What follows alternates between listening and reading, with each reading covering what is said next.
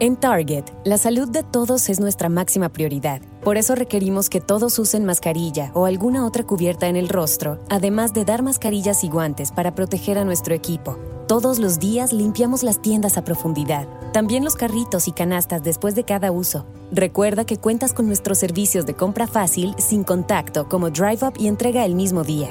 Creemos en estar siempre cuidándote. Siempre lo haremos. Conoce más en target.com diagonal a Bullseye View.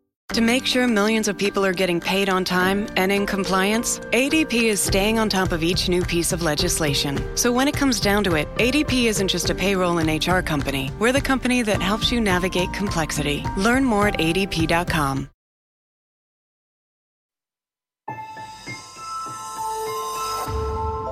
Durante años, se pensó que el Yeti vivía en los Himalayas. ¡Bienvenidos al Himalaya! Hoy, después de una extensiva investigación, sabemos que no es así. El Yeti está en México. Y este es su espacio. Yo, check this out.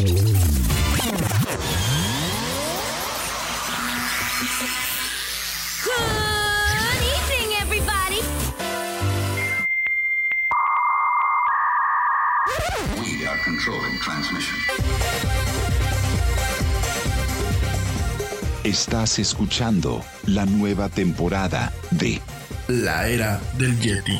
Tecnología, Actualidad, arte, música, entretenimiento, sexualidad política. y mucho más En este espacio, la era del Yeti.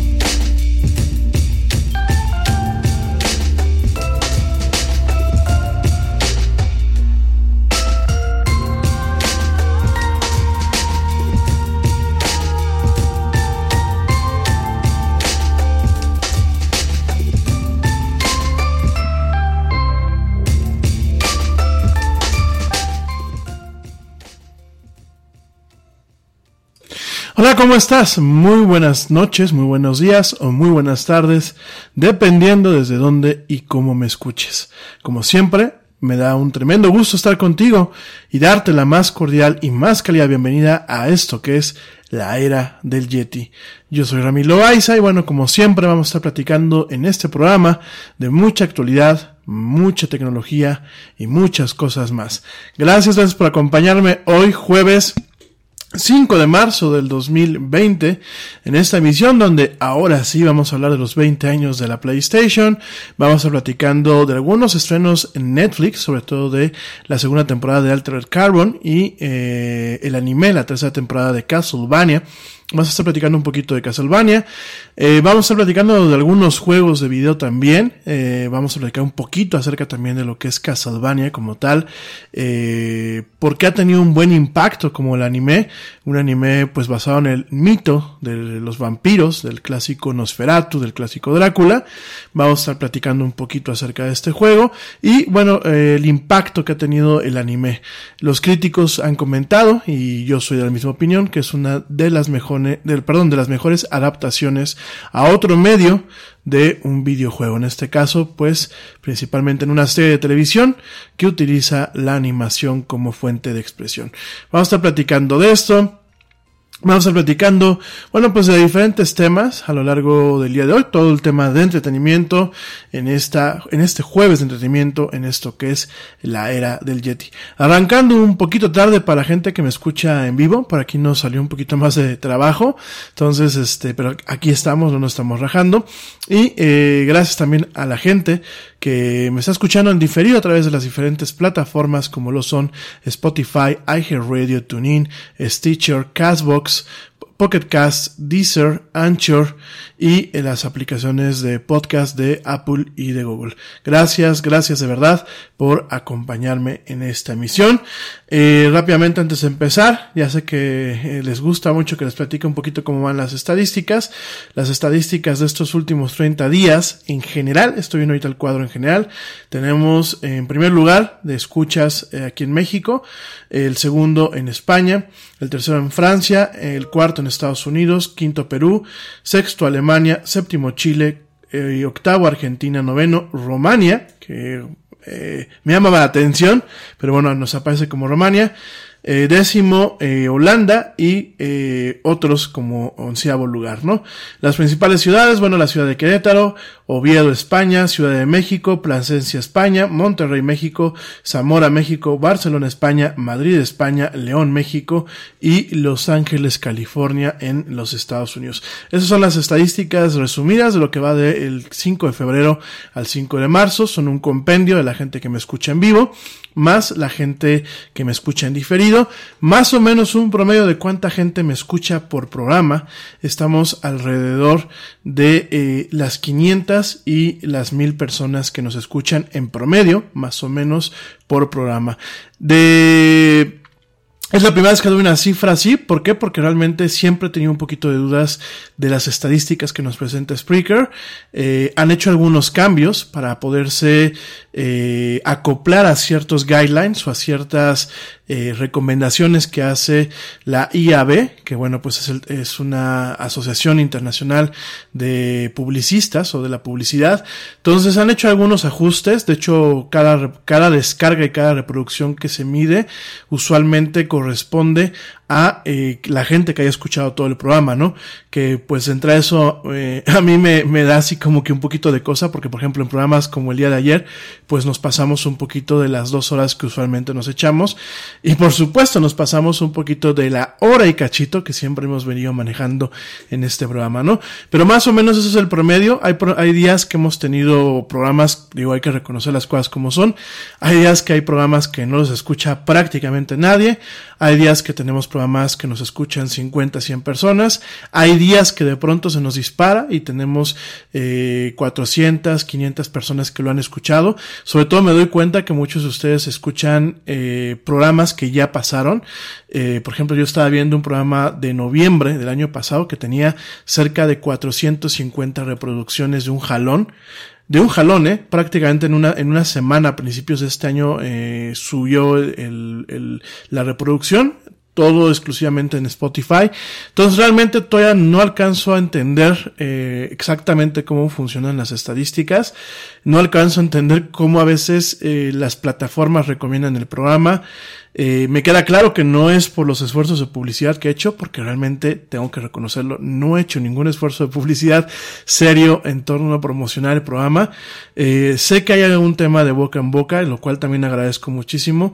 Sé que a veces hay programas muy pesados. El día de ayer pues fue, un, caso en donde, bueno, terminamos el programa pues un tanto enojados. Eh, Igual que el, programa del martes, en, creo que necesitamos cambiar un poquito eso porque últimamente pues la del Yeti tiene que ser un poquito más relajado, pero a veces nos entra un tema ahí medio filosófico y sobre todo pues nos entra este malestar, ¿no? El malestar de, de, de estar en un mundo que no está avanzando y, y, no avanza no por circunstancias ajenas, ¿no? Sino realmente por lo que nosotros hacemos, ¿no?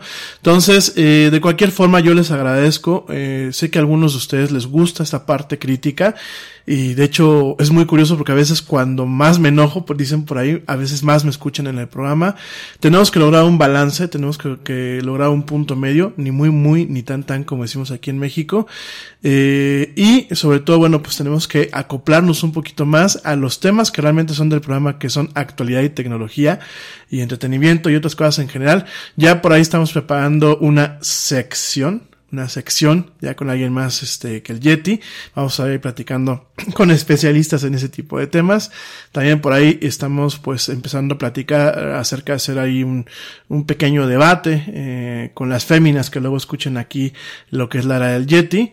Y eh, bueno, vamos a estar ahí haciendo algunos experimentos para realmente eh, tratar de complacerlos a todos ustedes. Digo, yo sé que es difícil y al final del día es un programa de nicho, pero eh, últimamente pues es, estamos por la audiencia, tenemos buena audiencia y eh, queremos aprovechar realmente que pues ustedes siguen siguen empujando y siguen echándome porras a pesar de que a veces tenemos tropezones para esto que es este proyecto que es la era del Yeti. Por ahí le hablan a usted señorita, efectivamente. Por aquí me acaban de mandar un mensaje. Bueno, eh, ¿a dónde vamos ahorita? Vamos a arrancar eh, un poquito con el tema de los 20 años de la PlayStation. Eh, es un tema bastante interesante, sobre todo por este año, este año que estamos viendo la llegada de lo que es la PlayStation 5 o como se vaya a llamar y eh, la llegada de la Xbox Series X, que bueno, pues es como eh, como overkill, pienso yo, como un tema eh, bastante ya más profundo en cuanto a lo que son las consolas de última generación. Pues la PlayStation 2 yo creo que junto con la primera eh, marcó un antes y después en lo que es la industria de los videojuegos marcó un antes y después en la forma en la que consumimos el entretenimiento interactivo. Yo les recuerdo, amigos míos, que cuando hablamos de videojuegos, no hablamos ya del clásico Pac-Man, no hablamos de juegos para niños, no hablamos de, eh, de entes que realmente eh, representen o simbolicen una connotación negativa. Todavía eh, me genera un extrañamiento en ocasiones ver eh, sobre todo a ciertas muchachas y a ciertas personas, lo digo en, en, buenos términos, porque hay mucha muchacha gamer hoy en día y mucha señora gamer que realmente se sienta con sus hijos a jugar videojuegos, pero por ahí todavía me topo inclusive eh, gente muy cercana a mí que dicen es que los videojuegos son cosa de niños, ¿no? O cosa de los hombres que no, no crecen, ¿no? Y muchas veces me, eh, esta misma persona me dice es que no quiero yo este que mi niño esté pegado a la consola porque eso es entretenimiento barato, ¿no? Pues no, no es un entretenimiento barato. De hecho, es un hobby caro. Realmente es un hobby. Y lo hemos platicado muchas veces las cuestiones o las virtudes del tema de los videojuegos, ¿no? Hemos, eh, pues realmente puesto ejemplos muy claros. Todavía eh, en algunos programas hace unas semanas platicamos de, de los puntos positivos que tienen los videojuegos, de lo que es la industria del entretenimiento interactivo, porque no estamos hablando de videojuegos como tal, no estamos hablando de los videojuegos que te cargas en el teléfono, no estamos hablando solamente de los videojuegos como los teníamos en el Atari o en el Nintendo común y corriente hace ya muchos ayeres, ¿no? Estamos hablando en, hoy en día de verdaderas experiencias cinematográficas, de verdaderas experiencias interactivas. Estamos hablando de juegos que eh, intentan exaltar muchas veces las habilidades eh, tácticas, estratégicas, competitivas de las personas. Estamos hablando inclusive de una industria que no solamente genera muchas fuentes de trabajo para la gente que hace estos videojuegos, sino también genera muchísimo dinero para aquellos que los juegan. Les he estado platicando varias veces estos torneos de diferentes juegos como lo son Fortnite, Overwatch, eh, Call of Duty, eh, juegos que netamente eh, son totalmente competitivos y que bueno, hay inclusive ligas de deportes electrónicos en donde se juegan, se juegan grandes eh, premios y además pues existen las mismas figuras que en los deportes normales, como los contratos de patrocinio, como los contratos de eh, temas de equipos, ya hay equipos y hay franquicias de equipos. Y realmente lo que podría parecer algo banal o lo que podría parecer algo infantil para muchas personas todavía hoy en día es una gran industria, ¿no? Inclusive la gente que me escucha aquí en México, en este mes van a poder encontrar en los puestos de revistas un ejemplar de la revista Expansión, que es una pienso yo que es una de las principales revistas de negocios en este país, donde en la portada vemos directamente el tema de los videojuegos, la industria de los videojuegos y todo lo que representa. Entonces, eh, no voy a entrar ahorita en esos detalles, creo que ya me tocará volver a hablar del tema de los videojuegos. Por cierto, antes de seguir, déjame, te vuelvo a recordar que el día de mañana tengo una invitación, otra vez me ha vuelto a invitar mi amiga Sara Rocha Rubalcaba. Tengo el gran placer, honor y privilegio de estar una vez más en su programa que se llama Mamás SOS, donde vamos a estar hablando de cómo protegernos como padres y como hijos en estas épocas digitales. No nos va a dar tiempo de platicar todo, no nos va a dar tiempo de, de ver todos los, los, axiomas y todos los puntos de inflexión que hay acerca del tema. Sin embargo, sin embargo, eh, vamos a continuar el próximo miércoles y ya sé, me voy a hacer un poquito de promoción. Les eh, vuelvo a decir que si ustedes gustan que tanto un servidor como el equipo que estamos conformando, pues esta nueva consultoría, quieren que vayamos a visitarlos a sus escuelas, a sus fuentes de trabajo, porque por ahí tal día me decían, oye, y no puedes venir a dar pláticas, por ejemplo, a una, a una planta como un valor agregado para los empleados no nos puedes venir a dar una plática aquí sobre cómo como padres realmente prevenir eh, algunas cuestiones que se están dando en torno a las plataformas digitales, cómo entender todos estos cambios, cómo sobrevivir en la era digital. Por favor lo pueden hacer, pónganse en contacto conmigo, tienen... Eh, mis, mis redes sociales eh, me pueden hacer a través directamente de la era, la era del Yeti en Facebook o bien también lo pueden hacer directamente a través de cualquiera de las redes sociales que tenemos por ahí. Ya pronto vamos a tener un sitio web con esta nueva propuesta que estamos llevando y por supuesto, bueno, pues es cuestión de que nos pongamos de acuerdo, ya sea que vayamos a las escuelas, ya sea que vayamos a las empresas, ya sea que a lo mejor ustedes tengan, pues eh, ahora está muy, eh, por ahí me, me, comentaron, ¿no? Es que nosotros en, el fraccionamiento queremos que nos platiquen algo así, ¿no? Entonces tienen muchas veces el espacio donde se puede platicar. Obviamente todo esto eh, lo quiero aclarar y no, no, quiero que suene feo, pero pues es parte de, de, del funcionamiento. Para nosotros poderles ofrecer el mejor servicio y poder crecer, pues obviamente tiene un costo nominal este, este tipo de, de, presentaciones, ¿no? Sobre todo porque preparamos material, sobre todo cuando ya hablamos de talleres, pues inclusive eh, mostramos cómo se hacen ciertas cosas con los dispositivos móviles. Eh, también por ahí otra me decían, oye, tú me puedes vender un teléfono configurado para que pues pueda supervisar la actividad de, de mi chiquito. Sí, sí tenemos esa alternativa también. Entonces, bueno, nada más es cuestión de que se pongan en contacto. No solamente es un servidor eh, con el tema de tecnología, sino también tenemos a eh, expertos en docencia, tenemos expertos en psicología, gente que realmente nos complementamos, somos un equipo, aquí no hay ni jefes ni nada, somos un equipo directamente y realmente lo que queremos Obviamente sí, no vamos a ser hipócritas, queremos tener una remuneración, queremos este, que, este, juntar dinerito, pero sobre todo queremos juntar dinerito en una causa, en una causa que realmente nos permita a, a nosotros pues ayudar y transmitir estos mensajes, porque hoy en día sí existen pláticas de seguridad digital, pero todos en el entorno, en el entorno empresarial y realmente no hay pláticas de expertos eh, en, en, varias disciplinas que realmente anclen un poquito las cuestiones a temas que los papás puedan entender.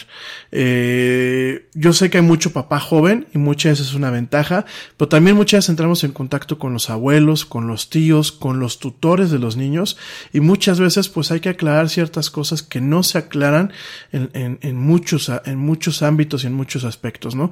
Hay muchos miedos, hay muchos tabúes, hay muchos estigmas, hay mucha ignorancia al respecto. Y hoy, como lo hemos estado platicando varias veces aquí en el Yeti, no nos podemos dar el lujo de bajar la guardia. Sobre todo en estas, en estos tiempos tan complicados, tan peligrosos y eh, en estos tiempos en donde realmente el tener a la mano una computadora, el tener a la mano una tableta, el tener a la mano un teléfono celular, yo lo, yo lo equivalgo a eh, conducir un automóvil. ¿Por qué? Porque si no tenemos cuidado, las consecuencias nos pueden afectar a nosotros y a nuestros seres queridos. Entonces mañana no se lo pierdan, vamos a estar con, con Sara Rocha Rubalcaba en este programa. Empezamos a las 10 de la mañana, yo les voy a compartir las ligas a través de mis redes sociales para que lo puedan ver en vivo, ¿sí? Eh, van a tener que chutarse al Yeti en vivo viéndolo en la pantalla, en la pantalla chica, pero bueno, vamos a estar platicando con ella pues un ratito acerca de estos temas y el próximo miércoles, no se me olvida, ¿eh? Se, se los juro que no se me olvida, vamos a retomar el tema aquí en la era del Yeti. Bueno, oigan, eh, me voy ahorita sin corte, ahorita que den las 8 para la gente que está escuchando en vivo, pues nos vamos a un pequeño corte, pero ahorita vamos a arrancar con el tema de la PlayStation 2, que fíjense que cumple, cumplió, bueno, acaba de cumplir 20 años de existir esta plataforma. La PlayStation 2, que bueno, eh, originalmente se lanzó en Japón el 4 de marzo del 2000 y en, en Norteamérica y prácticamente a nivel internacional el 26 de octubre del año 2000. En Europa y en Australia se lanzó el 24 de noviembre del 2000 y bueno pues es el sucesor de, el PlayStation, de la PlayStation original. Eh, fue una realmente una consola muy importante porque fue un parteaguas. Por aquí me decían el otro día que si sabía la historia de la PlayStation como tal, sí, realmente originalmente era un proyecto de Nintendo y de Sony. Eh, mi papá a veces dice, es que los japoneses son a veces medio traicioneros, y ese es el caso, el caso de que realmente dos, dos empresas japonesas se traicionaron. Eh, ya llevaban un trabajo muy adelantado Sony con, con Nintendo, con el tema de la PlayStation, que era pues un accesorio que se conectaba a la Super Nintendo, eh, un, un accesorio con un CD-ROM, entonces realmente era pues una alternativa para competir con otras empresas como era NEC con su TurboGrafx 16 y eh, Sega con su Sega CD. Eh, por ahí pues había una alianza ya muy fuerte, de hecho por ahí se, el otro ya se, se, se subastó, bueno creo que todavía se está subastando lo que es el prototipo de eh, el, el único prototipo que existe hasta el momento de, y que tenemos conocimiento público y que funciona. Es un prototipo de lo que fue el PlayStation, el PlayStation original, que bueno, pues tiene su CD-ROM y tiene aparte la parte, la el módulo, si lo quieres ver así, del Super Nintendo. Se pueden jugar juegos de Super Nintendo, se pueden conectar controles del, del Super Nintendo. Y se estaba vendiendo, bueno, la última vez que yo chequé la, la, la la subasta, digo yo la chequé nada más por curioso porque pues este no le llego al precio, estaba pues prácticamente acercándose a los 800 mil dólares la venta de este prototipo. Entonces les platico un poquito muy brevemente la historia. Eh, Nintendo y Sony llevaban ya rato colaborando en este accesorio. Era un accesorio que se iba a conectar debajo de lo que era el, Super Nintendo o el Super Famicom como se conoció en otras partes. Y a la mera hora, y eh, fue un momento muy doloroso antes de, en un evento, en un evento donde se mostraban estas cosas, me parece que fue un CES, donde se iban a mostrar pues directamente eh, Nintendo sus ofertas para ese año. Le dijeron a Sony, ¿sabes qué chato? No, siempre no. Eh, nos acabamos de aliar con Philips. Philips va a ser el accesorio eh, o la pieza clave que eh, pueda poner al Super Nintendo pues eh, en, en, el tema de la modernidad, ¿no? Es muy curioso, no voy a entrar en muchos detalles y si gustan en la próxima semana, el martes, que luego, luego nos entra el tema de la actualidad y nos, nos ponemos medio ronchosos, si gustan el martes les platico un poquito de esta historia, porque aparte hay que recordar que el CD, y lo que es el CD-ROM como tal, fue una creación de Philips, que es holandesa, y de Sony, que es japonesa, ¿no? Entonces, pues eh, ahora sí que eh, Nintendo se agarró un tema medio de niño, niño chiquito, Y a lo mejor no le gustó algo que papá Sony le dijo, o no, o no le gustó la forma de trabajar con otra empresa japonesa, y bueno, se fue con la mamá, ¿no? Mamá Philips del formato CD, ¿no?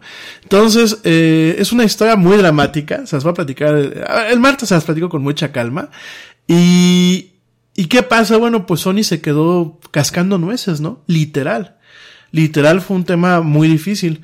Entonces, eh, este señor, eh, que fue que es el padre de la PlayStation, que el señor Kaz eh, Hirai, eh, que bueno, en su momento fue el que coordinó parte de lo que era eh, el esfuerzo de la creación del módulo para Nintendo.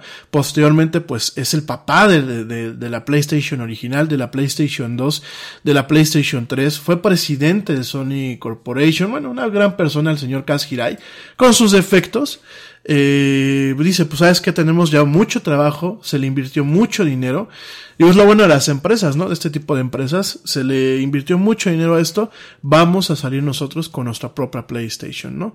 Y la PlayStation original fue un parteaguas, me parece que revolucionó el tema de lo que es el entretenimiento interactivo en el formato del CD-ROM. Eh, de hecho, sí, fue una telenovela, mi gente. Fue una telenovela, fue algo muy dramático, ¿no?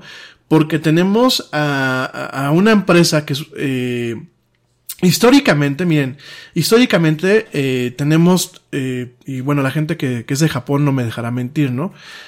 Tenemos eh, en Japón, como en mucho, como en todas partes del mundo, tenemos ciudades que son más conservadoras, menos conservadoras y más modernas, ¿no?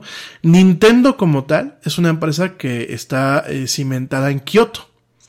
Además que Nintendo y no siempre vendió videojuegos. Ya el martes les platico un poquito de todo esto con más calma. El, martes, bien, omitimos en la parte de actualidad y le dedico un poquito a, a, esta historia de esta parte de los videojuegos. Nintendo como tal, hubo una temporadita que vendía tarjetitas. Vendía juegos de baraja, obviamente japonés. Vendía estos juegos de fichas que se llaman el Mahjong. Después vendió gizmos. Así como lo escuchan, vendía eh, pues unas como pinzas, estas que se estiran para poder agarrar cosas, eh, llegó a vender aspirador, bueno, unas especies como de aspiradoras portátiles, llegó a vender juguetitos baratos, llegó a vender, llegó a vender cositas, o sea, realmente Nintendo, eh, no siempre fue la casa ni de Donkey Kong, ni de Mario Bros. O eh, ha habido una catarsis desde el Nintendo original al Nintendo. Te preocupas por la salud de tu familia y hoy un sistema inmunológico fuerte y una mejor nutrición son más importantes que nunca. Es por eso que los huevos Egglands Best te brindan más a ti y a tu familia. En comparación con los huevos ordinarios, Egglands Best te ofrece 6 veces más vitamina D y 10 veces más vitamina E, además de muchos otros nutrientes importantes, junto con ese delicioso sabor fresco de granja que a ti y tu familia les encanta. No son tiempos ordinarios, entonces, ¿por qué darle a tu familia huevos ordinarios? Solo Egglands Best. Mejor sabor, mejor nutrición, mejores huevos. Te preocupas por la salud de tu familia y hoy un sistema inmunológico fuerte y una mejor nutrición son más importantes que nunca. Es por eso que los huevos Egglands Best te brindan más a ti y a tu familia. En comparación con los huevos ordinarios, Egglands Best te ofrece 6 veces más vitamina D y 10 veces más vitamina E, además de muchos otros nutrientes importantes, junto con ese delicioso sabor fresco de granja que a ti y tu familia les encanta. No son tiempos ordinarios, entonces, ¿por qué darle a tu familia huevos ordinarios? Solo Egglands Best. Mejor sabor, mejor nutrición, mejores huevos. Como lo conocemos ahora. Siempre ha sido una empresa manejada de forma familiar, sí. Es una empresa de Kioto. En Kioto eh, es una ciudad muy conservadora, muy tradicional, eh, muy de las formas en muchos aspectos. Mientras que Sony, eh, realmente surgió en Minato, en Tokio, pues realmente eh, en, surgió con el tema eh, acabando lo que era la Segunda Guerra Mundial, me parece que por ahí de 1946, no me recuerdo, pero sí me acuerdo que fue un japonés que se llamaba Masaru, Masaru Ibuka, Ibuka Masaru, Masaru Ibuka, fue quien fundó, quien fundó eh, Sony, principalmente con una tienda de electrónicos. Entonces, eh, no es lo mismo el contraste. No, no, no, no, no. El creador del, del, del Walkman era Akio Morita, que también fue un, fue un, fundador de Sony, pero el principal fundador fue Masaru Ibuka. Ya el martes se los platico con un poquito más de calma, ¿no? Entonces, tenemos el contraste de Sony, que es una empresa que se fundó después de la Segunda Guerra Mundial, que es una empresa que se fundó en, en, en Tokio, o sea, en un tema de alta velocidad, si lo quieren ver así. Y tenemos a Nintendo, que pues Nintendo es una empresa muy conservadora.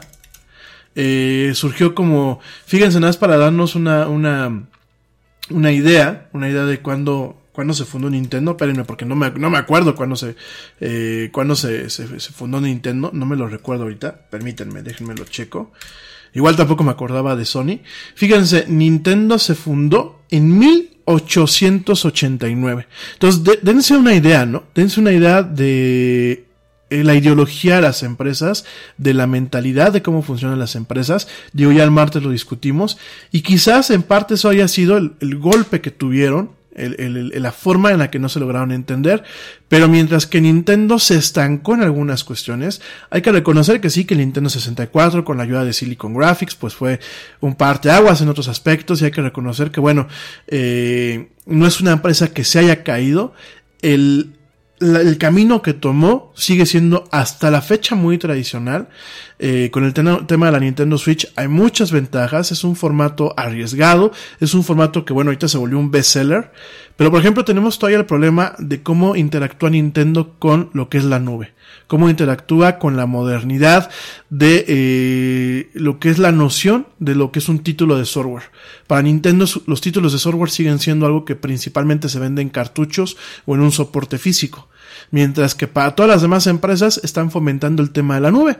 De hecho, ya lo platicaremos, pero en el caso de Xbox hay algo que se le conoce como Smart Download o Smart eh, eh, Distribution, en donde si yo compro hoy un título de la Xbox eh, One y lo compro hoy, y en el año que viene compro una Xbox One Series X, una de estas consolas de alto nivel nuevas, la versión específica para esa consola, yo ya no la voy a tener que comprar. Yo nada más directamente eh, se le conoce como entitlement, que es como un, eh, si lo quieren ver así como una escritura, como un acta digital, ya, ya me respalda esa versión de ese juego en las diferentes plataformas de la familia de la Xbox One, ¿no? Entonces fíjense un poquito cómo funcionan eh, estas cosas. Sony parece ser que va a agarrar también un poquito ese rollo, pero Nintendo no. Nintendo sigue atando de manos eh, o vinculando directamente mucho el software directamente a las plataformas, ¿no? Lo hemos visto con Zelda Breath of the Wild, lo hemos visto con Animal Crossing, inclusive las gentes que tenemos varias consolas de Nintendo, por ejemplo la, la 3DS la, y la Nintendo Switch y la Wii en su momento nos hemos topado con ciertos problemas en donde tenemos que muchas veces comprar tres veces el mismo juego porque Nintendo no tiene esta capacidad de generar un entitlement, ¿no? Y si se pierde una de las consolas y el juego porque Nintendo no tenía ganas, no generó un respaldo en la nube o no se pagó el servicio de la Nintendo Switch Online, pues ya perdiste el, el, el, el, avance de ese juego, ¿no? Entonces es un tema bastante complicado y por supuesto vemos las dos mentalidades y vemos la forma en la que Sony dijo, de aquí soy, yo creo que la industria de los videojuegos es buena, creo que todo el trabajo que hicimos con Nintendo eh, eh, hay que sacarle un jugo, lanza la PlayStation, ya lo platicamos el próximo martes, en su momento. Y después, eh, prácticamente cinco años después, lanza lo que es la PlayStation 2, ¿no? Esta PlayStation 2 fue anunciada originalmente en 1999, ofrecía lo que era compatibilidad o retrocompatibilidad, es decir, tú podías jugar juegos de la PlayStation normal directamente en la PlayStation 2, al igual de utilizar pues los controles eh, de la PlayStation 1 en la PlayStation 2. Actualmente, a pesar de todo lo que ha hecho Nintendo y, de reconocerle que eh, sus consolas pues han vendido, se han vuelto bestsellers, actualmente sigue manteniendo el título a la PlayStation 2 de la consola de videojuegos mejor vendida de todos los tiempos. Vendió, fíjense nada más, 155 millones de unidades a nivel mundial, como en su momento lo confirmó Sony. Más de 3.800 juegos eh, fueron lanzados para la PlayStation 2 con 1.5 mil millones de copias vendidas, ¿no?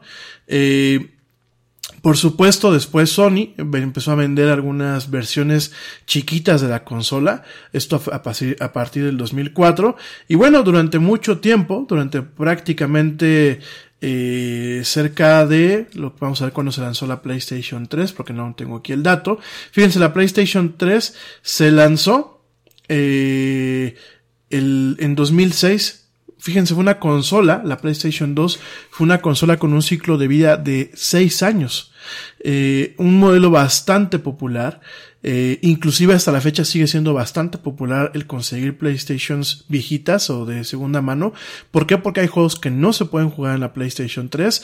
En su momento, cuando recién salió la PlayStation 3, venía con un módulo. Eh, prácticamente venía lo que era una, una PlayStation 2 metida, así como sándwich, directamente en la PlayStation 3. Eso lo encareció muchísimo y llegó un momento en que el señor Kaz Hirai dijo, se le quitamos, le quitamos la parte de retrocompatibilidad y la vendemos un poquito más barata, pues quitando el costo de meter chips y meter toda la infraestructura de una PlayStation 2 en la PlayStation 3, ¿no? Entonces, eh, esas máquinas se volvieron muy costosas. De hecho, en eBay hasta la fecha, estamos hablando del 2020, eh, las PlayStation 3 con retrocompatibilidad se siguen vendiendo eh, como si fueran artículos de lujo. Me tocó ver el otro día una de 800 dólares que estaba casi nuevecita.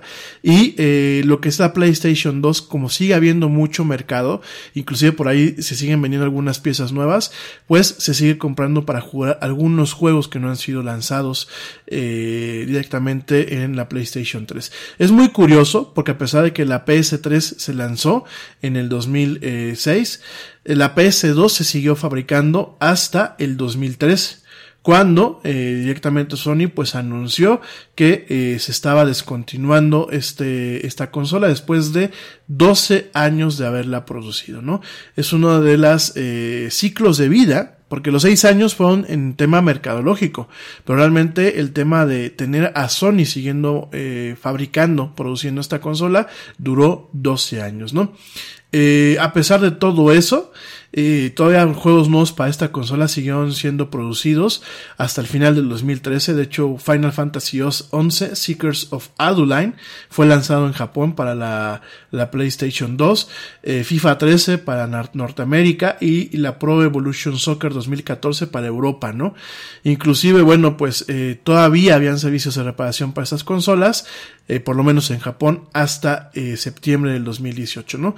Entonces, fíjense nada más, 20 años de una consola que cambió mucho la forma de entender lo que es una consola de videojuegos. ¿Por qué? Porque fue la primera consola eh, realmente a nivel con un éxito comercial que además de jugar videojuegos tenía la capacidad de reproducir DVDs. Entonces, fíjate, eh, eh, en ese sentido, yo me acuerdo cuando viví en España, digo, van a decir, ay, va a platicar el Yeti de sus aventuras en la madre patria. Joder, pues sí, lo voy a platicar. Saludos a la gente que me escucha allá en la madre patria. Yo me acuerdo que cuando, cuando viví en España, eh, a partir del segundo año que yo me quedé por allá, me compré una PlayStation. Todavía vivía en una, en una residencia de estudiantes, ¿no?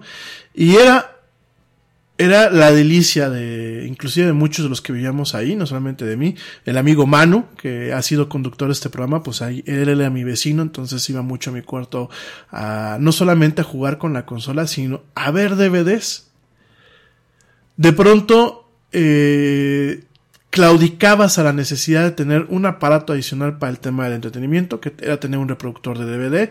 En aquel entonces no era tan, tan, tan trivial conectar una computadora a la, a la, a la, a la, televisión como, como lo, lo es. Y realmente, pues por ejemplo, para un estudiante tenías dos formas de entretenimiento en una sola, en una sola cajita, ¿no? Tenías la consola, el videojuego como tal, y tenías el consumo de los DVDs. Entonces, pues fue muy interesante que en mis tiempos de estudiante, y todavía ya cuando empecé a trabajar, cuando empecé en el mundo laboral, pues tuviera una, una maquinita que tuviera el tema de las películas, eh, de hecho, esa consola se utilizó muchas noches como, como, como tema para ver películas. Eh, como estudiante de comunicación, pues también de eso respiraba yo y llegaba yo con mis deberes que sacaba de la biblioteca o que rentaba para poder hacer ciertas tareas. Y, eh, y aparte el tema del videojuego, ¿no? Entonces creo que en ese sentido, la PlayStation 2 hizo, marcó un antes y un después. Porque te recuerdo que la PlayStation normal no jalaba con DVDs, jalaba con CD-ROMs normales. La PlayStation 2 ya tenías el formato del DVD que aparte de permitirle a los desarrolladores pues tener más eh, información dentro de un disco, pues tenías esta característica en donde podías directamente eh, ver películas y ver eh, otro tipo de contenidos, ¿no? Sí, yo sé que al principio era, era muy chistoso porque si no, si no comprabas el control remoto para poder ver películas con la, con la PlayStation, pues tenías tú que estar con el control y era un poco incómodo. Afortunadamente ciertos kits, yo me acuerdo que el kit que yo compré eh, cuando compré mi consola, venía con el control remoto para poder ver películas, ¿no? Me da un poco de pena que la tuve que vender cuando me vine para, para México de regreso, porque pues obviamente los formatos, allá se manejaba el formato, bueno, en Europa se manejaba y se sigue manejando en algunos aspectos un formato que se llama PAL SECAM, al igual que en Brasil, y en los demás países se maneja un formato que se llama NTSC. Entonces, eh, la yo por eso no me la traje. Ahora la echo de menos. Tengo una PlayStation chiquita, una Slim, pero pues no es lo mismo. Yo tenía la, la gordita original. Y, y, y bueno, la verdad me llenó eh, muchas horas de entretenimiento, horas en donde me, tocó compartirla con amigos, eh, con amigas, con, gente que, bueno, pues veíamos películas o jugábamos, nos daba mucho por el tema de los juegos de, lucha o de carreras, y también, bueno, pues me tocó eh, muchas veces que me acompañaba en mi soledad, ¿no? Cuando a veces, pues decías, hoy, hoy no hay plan, pues ¿qué haces? Pues te sientes a ver una película o te pones a jugar un videojuego, ¿no? Entonces, eso es parte de lo que es la, la PlayStation 2, ahorita que me voy rápidamente a un corte, ahorita que regresemos, te voy a platicar un poquito más los números, algunos juegos eh, importantes que salieron para esta consola, algunas franquicias, y bueno, de ahí nos vamos para de todo un poco más. Eh, te recuerdo que puedes entrar en contacto conmigo a través de mis redes sociales, en Facebook me encuentras como la era del Yeti, en Twitter me encuentras como arroba el Yeti oficial, y en Instagram me encuentras como arroba la era del Yeti. No me tardo, ya vuelvo. Sigue escuchando esto que es la era del Yeti.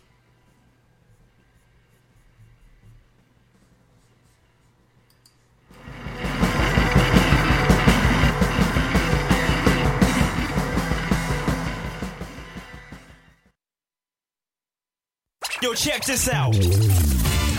Este corte también es moderno. No te vayas.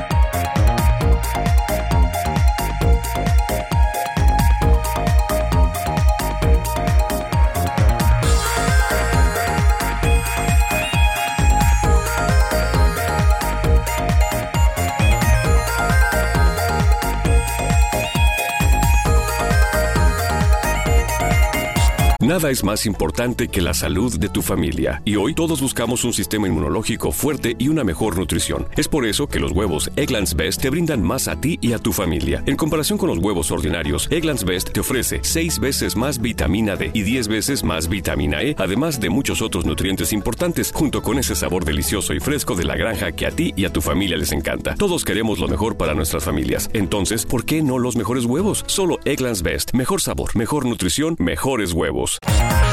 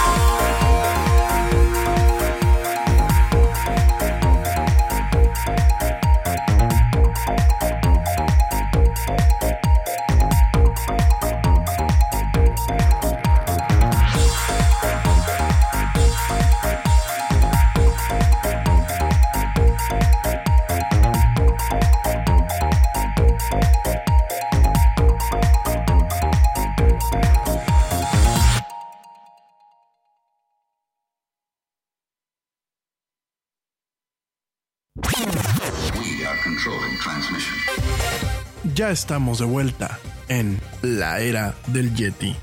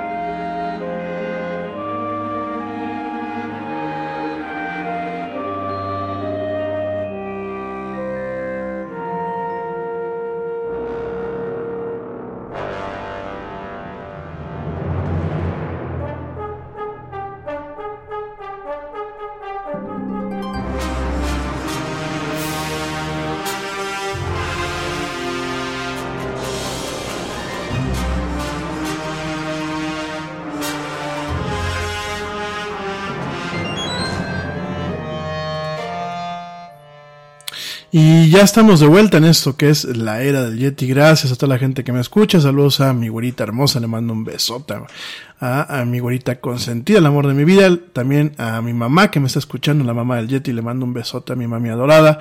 Y por supuesto, siempre les mando pues saludos a toda la gente que eh, me hace el, gran honor de escucharme. Hoy no los veo muy despiertos en el Messenger. Yo creo que es el Facebook. Que ya yo creo que es el jueves que diga. También el Facebook, yo creo que también es el, el, el Facebook. Pero no, eh, los juegos usualmente la gente se me adormece un poquito. Pero igual, déjenme mandar saludos a la poquita gente que me ha mandado manita. Ya saben que para saludarme en el, en, en, directamente a través de la página de la era del Yeti no hace falta muchas veces ponerme todo el rollo. Con que me pongan una manita arriba, con el pulgar hacia arriba. Con eso nos saludamos. Obviamente la gente que me quiera hacer preguntas, que me quiera hacer comentarios, pues más que bienvenidos. Y eh, rápidamente, déjenme jalar aquí la página porque luego eso es un, un poco rollo. Eh, tengo abierta el, navegador y tengo abierta aquí la página donde vamos leyendo el guion. Y tengo varias cosas, pero a ver, rápidamente eh, mando saludos a eh, el el Gor, el gordito, saludos a El Gordito, saludos a David Cepeda, por supuesto, también saludos a Luis Ayam Yo Soy, eh, saludos a Alejandro Ram, a la Chelita Cuántica, que por aquí está mi amigo Chelita Cuántica dando lata.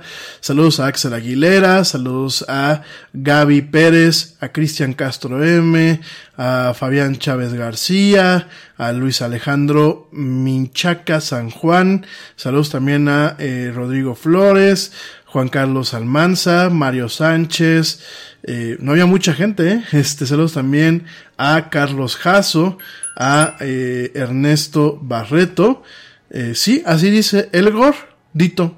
Saludos a Elgor, El Gordito.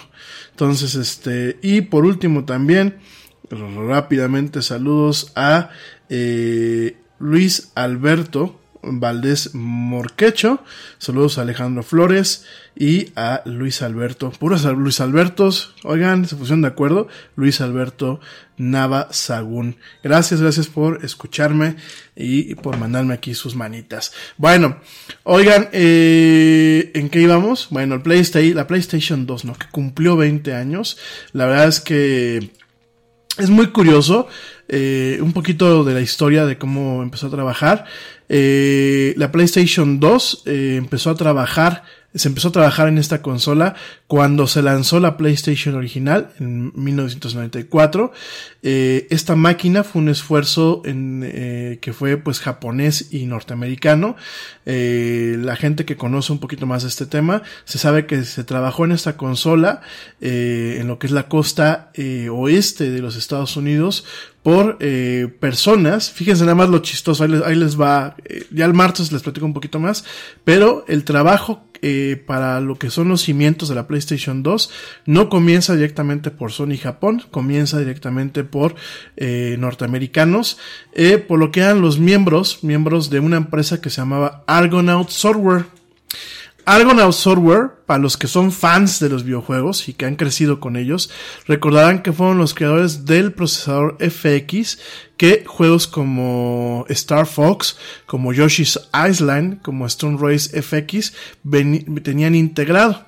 Este procesador, bueno, era un coprocesador, te recuerda un coprocesador RISC, de la arquitectura RISC, la misma arquitectura que en su momento eh, era el núcleo de, máquinas como las eh, Macintosh, y que bueno, parte de esta arquitectura RISC, así se le conoce, sigue siendo pues los cimientos o los fundamentos de la arquitectura ARM moderna, que bueno, esta arquitectura la conoces, ¿por qué? Porque está en todos los procesadores de los teléfonos móviles que hoy en día tenemos, inclusive los mismos procesadores de Apple, los, eh, la serie Bionic, eh, estos tienen eh, parte de lo que es su arquitectura principal, está basada en lo que es ARM.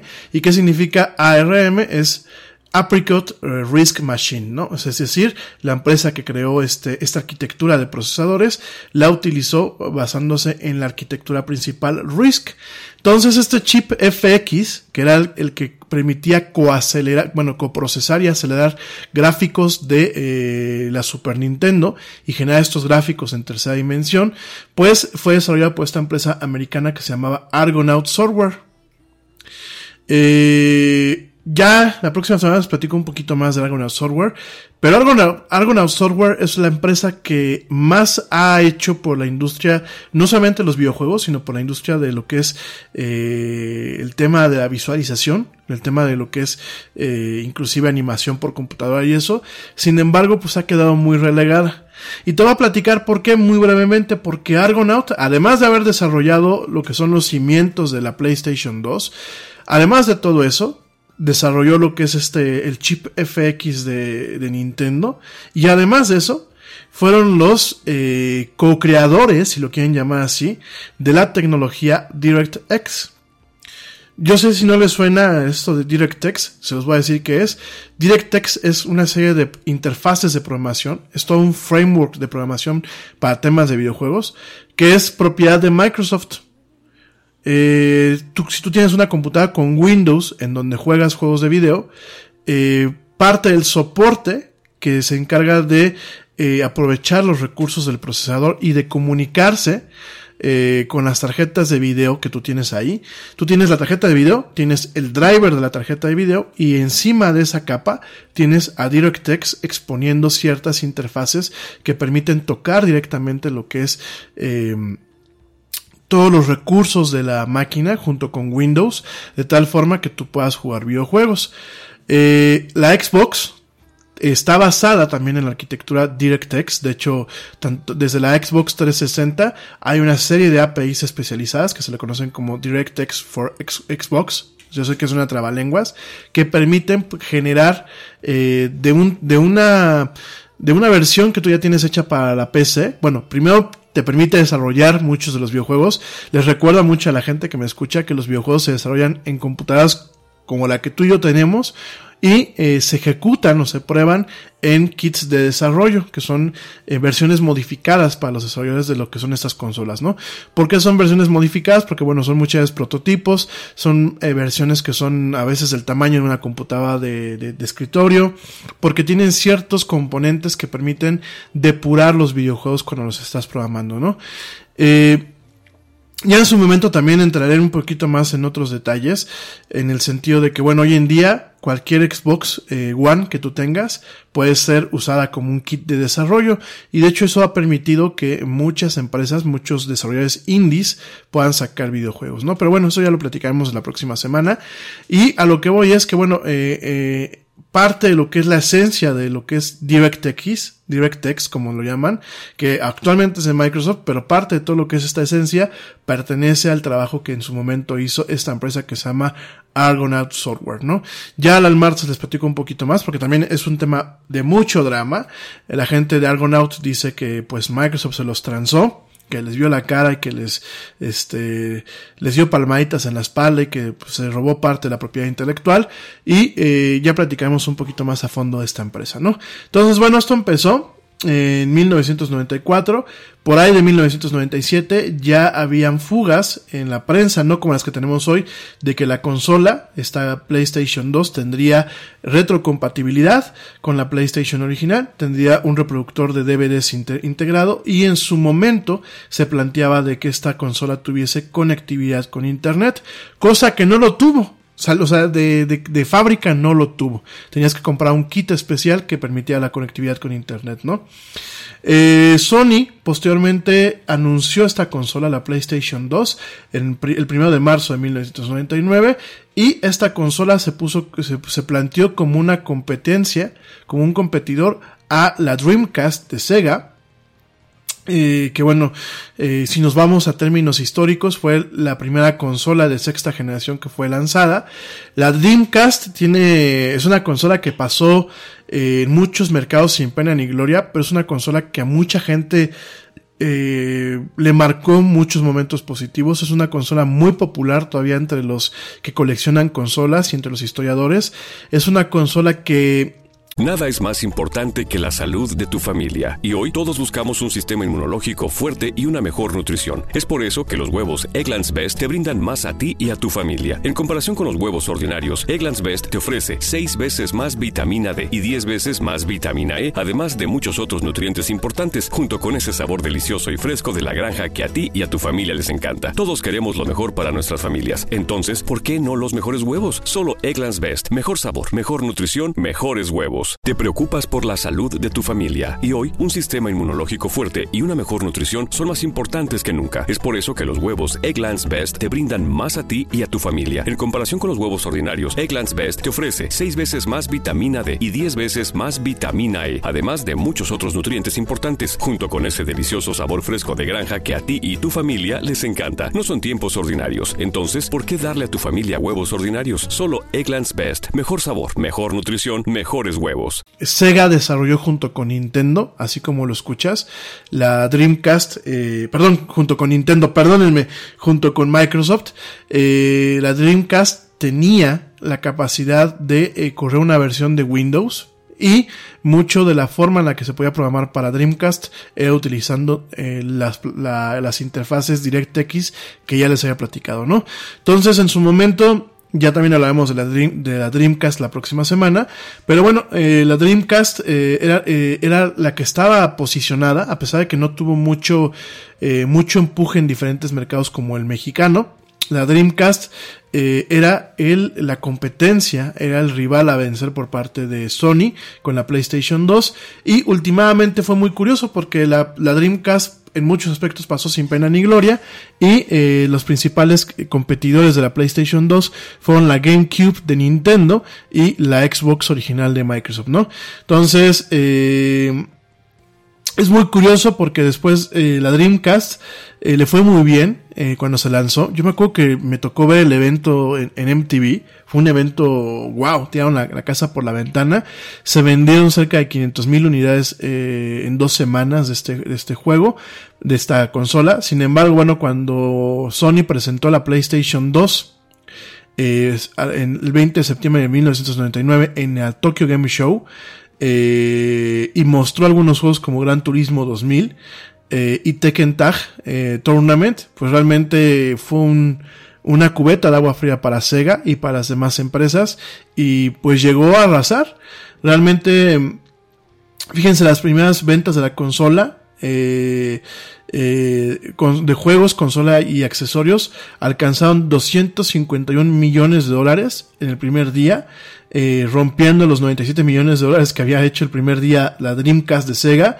Eh, fue muy popular, de hecho recién que salió la consola yo me acuerdo que la buscaba en Amazon, digo, la buscaba a lo tonto porque era muy costosa, pero este, me la buscaba yo en Amazon y no había. Se agotó, se agotó totalmente, ¿no? Entonces eh, hubo gente donde se hizo rica en eBay vendiendo por miles de dólares la consola. Eh, mucho de lo que le permitió su, su, venta de esta forma tan efectiva fue la fuerza que tenía la marca PlayStation y la retrocompatibilidad. Eh, en Japón, prácticamente en una eh, para el 5 de marzo del 2000, que bueno, pues fue un día después de que se lanzara en Japón, se vendieron 980 mil unidades. Y bueno, realmente todo esto le permitió a la PlayStation 2 ser una un, un, un, bestseller, porque además de todo, permitía que tú pudieras jugar juegos de, de, consolas viejas, de la consola original, de la PlayStation, ¿no?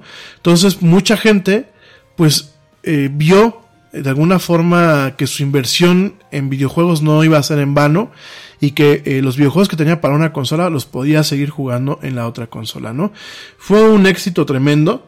De hecho, eh, además de todo esto, uno de los puntos principales que funcionó para, eh, para, para, para poder vender esta consola es la capacidad de que pudiese reproducir DVDs.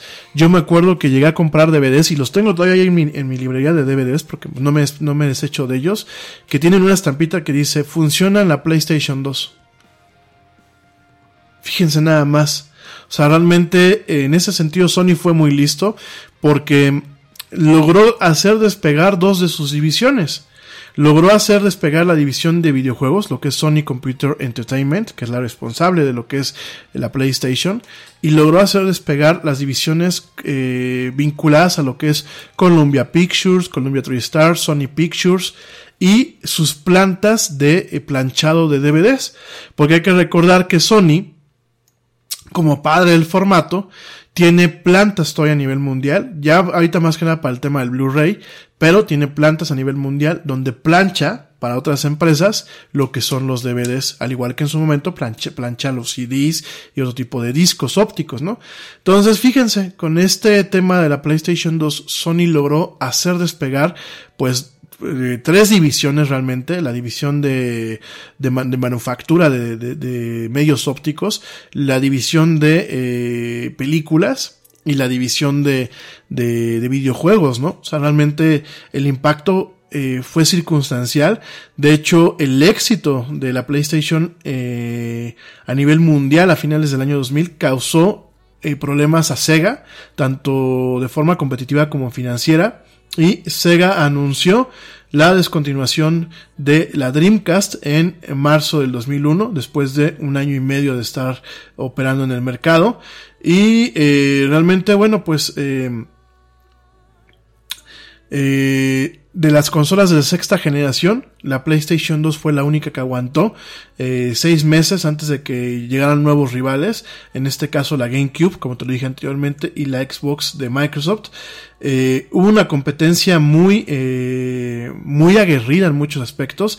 Fue muy curioso porque la Xbox tenía el hardware más poderoso, o sea, era la más rápida de los tres, eh, era la que tenía conectividad a internet totalmente integrada, la GameCube era muy barata en comparación a las otras dos, y eh, realmente la PlayStation 2 tenía la especificación más débil de las tres consolas, sin embargo, como llegó antes, supo llegar fuertemente, como tenía eh, el reproductor de DVDs integrados, en el caso del Xbox se requería un adaptador adicional, y la GameCube pues no tenía ningún tipo de soporte.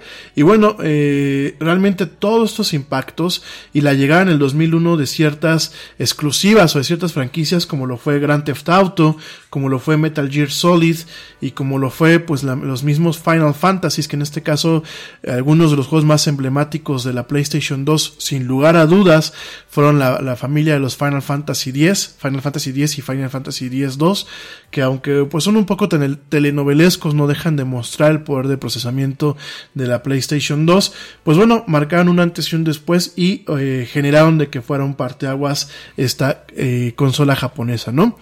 Eh, en mayo del 2002, la PlayStation se empezó a vender, de, venderse en 300 dólares en los Estados Unidos, se empezó a vender en 200 dólares.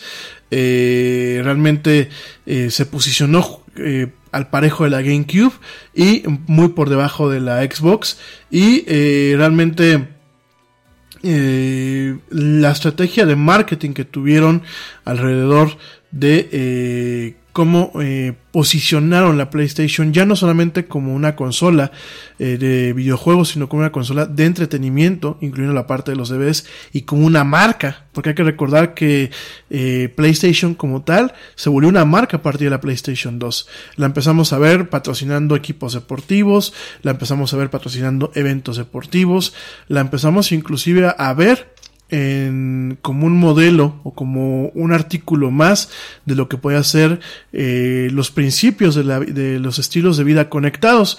Hoy en día, eh, quizás uno de los puntos que en ocasiones marcan lo que es el estilo de vida conectado, pues es el tener un teléfono, ¿no? Y el teléfono de ciertas marcas. En lo que son los, en los países occidentales, pues principalmente son los teléfonos de la manzanita, ¿no? Eh, este tema de el uso de dispositivos digitales como artículos de estilo de vida, al momento de tratar de equipararlo como por ejemplo podrían ser accesorios en el caso de las damas eh, o otro tipo de, eh, de, cuestiones en el caso de los caballeros pues eh, si bien en la década de los, del año 2000 a 2010 no estaba totalmente marcado eh, Sony fue uno de los primeros que empezó a manejar eh, o, o, intentó colarse con este tipo de situaciones no, no, no me acuerdo que nos tocaba ver algunas series de MTV en donde en las casas, estas reality shows, en las casas tenían una PlayStation 2, ¿no? Era como que el tema, era como el tema cool, ¿no? Pasamos de ser solamente una consola y una marca, si lo quieren ver de tecnología, a una marca de estilo de vida, ¿no? Eh, fue la verdad muy curioso. Eh, realmente, mientras que Dreamcast de Sega eh, venía con la capacidad de conectarse fuera de la caja a internet. Sony fue muy conservador. Eh, realmente durante mucho tiempo no ofreció la conectividad en línea. Cuando llegó la Xbox, que bueno, era una forma de conectarse realmente también directamente fuera de la caja y de que se lanzó lo que es la plataforma Xbox Live, Sony eh, libera o lanza lo que es el PlayStation Network Adapter, ahí por ahí del 2002, eh, uno de los primeros juegos para poder jugarlo en línea, el SOCOM, SOCOM US Navy SEALs. Eh, también habían eh, una versión de, eh, de este kit que venía con un disco duro, que se conectaba. Te recuerdo que la PlayStation 2 no tenía discos duros, no es como la PlayStation 3 y como las consolas contemporáneas. Fue eh, una consola que no tenía esta capacidad, ¿no? Entonces, eh, venía, había un kit que venía, por lo menos yo me acuerdo que allá en Europa había un kit que era el modem para poderse conectar en línea, bueno, el adaptador de red, porque era un adaptador de Ethernet, no era inalámbrico, y venía lo que era un disco duro que se conectaba en la parte de abajo. Y esto permitía poder instalar ciertos juegos.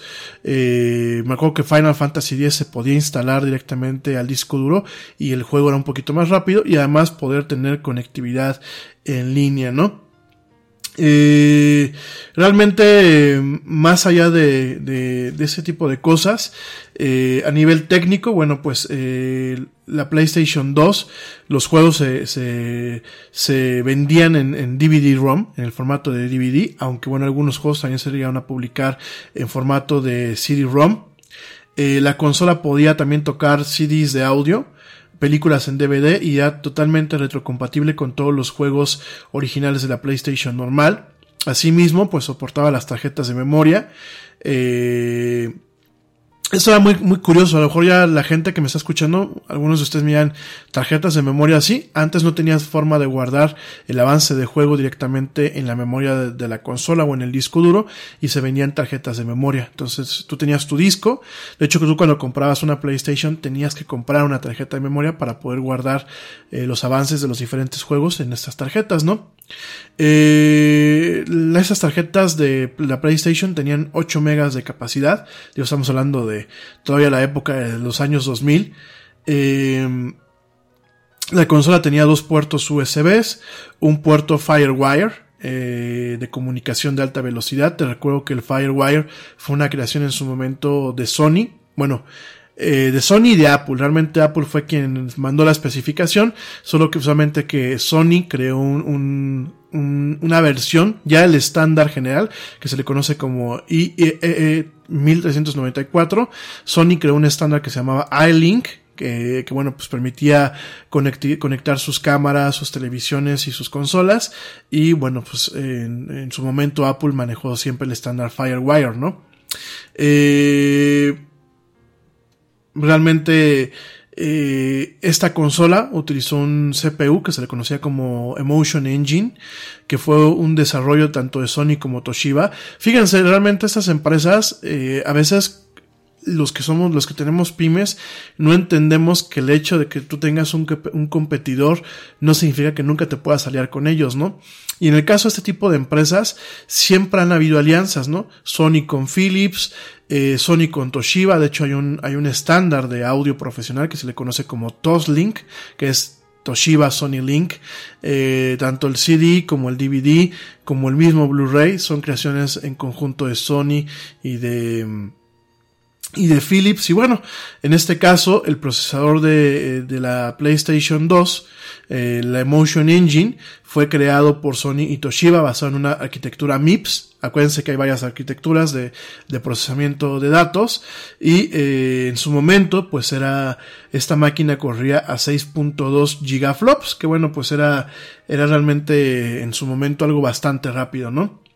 Eh, la GP, eh, la tarjeta de videos, la, la, que se encargaba de presentar, pues digámoslo así, las gráficas en la pantalla, se le llamaba Graphics Synthesizer y tenía, bueno, pues una capacidad de, de rellenar 2.4 gigapíxeles por segundo, podía eh, mostrar 75 millones de polígonos por segundo y además tenía eh, específicas, bueno, tenía ya ciertas interfaces o ciertas funcionalidades como lo que era iluminación, texture mapping, inteligencia artificial y física de los videojuegos incorporado directamente en la, en, en, la tarjeta, ¿no? Eh, para hacer una consola casera, eh, era bastante poderosa en aquel entonces, ¿no? Eh, la PlayStation podía mostrar eh, resoluciones de video eh, tanto de televisión estándar, SD, como de televisión eh, de alta definición. Eh, no con lo de, no a 1080p como se conoce ahora que es Full HD, Full HD, sino 1080i, que es alta definición común y corriente. Y eh, habían juegos como Gran Turismo y Tourist Trophy que podían eh, aventar, el sistema podía hacer un upscaling, que es eh, agrandar la imagen y alcanzar esa, resolución utilizando diferentes fuentes de salida. Realmente era, era muy muy interesante la forma en la que trabajaba esta consola tenía su salida digital, la SPDIF, que es esta salida que todavía muchos aparatos tienen hoy en día, es esta salida de fibra óptica que tiene, alguien si lo quiere ver, muchas veces nada más no abran la, la tapita, por favor, para que no eh, dañen la, no dañen su, su, aparato y no dañen su vista, porque pues es un láser.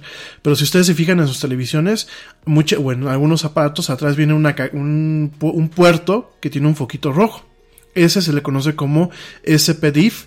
Y bueno, ese puerto, otra vez generado por eh, Sony y por Philips, permite que con un cable especial que es de fibra óptica se conecte y bueno envíe sonido eh, digital Dolby Dolby Audio principalmente eh, Dolby Digital eh, Dolby Digital Surround EX DTS y DTS S que bueno era para también si habían juegos que tenían este Dolby Digital pero también habían obviamente era para tener compatibilidad con los DVDs bueno pues todo esto lo, lo, lo mantenía no eh, a grosso modo, cuestiones técnicas, pues es lo que te puedo decir de la PlayStation.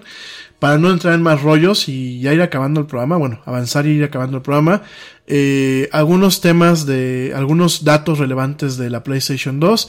La primera es que fue eh, la primera, la segunda consola de la sexta generación de consolas en lo que es la historia de los videojuegos. Ya el próximo martes lo platicamos con un poquito más de calma.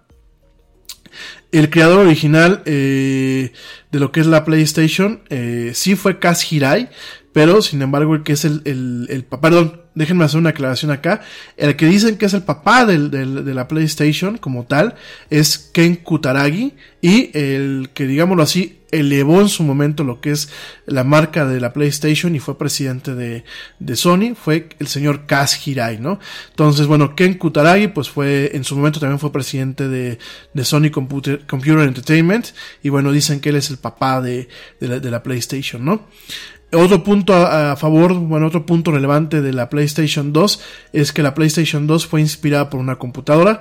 De hecho, el diseño empresa, eh, industrial de lo que es la PlayStation 2 está basado en la computadora KDL 22PX300 de Atari.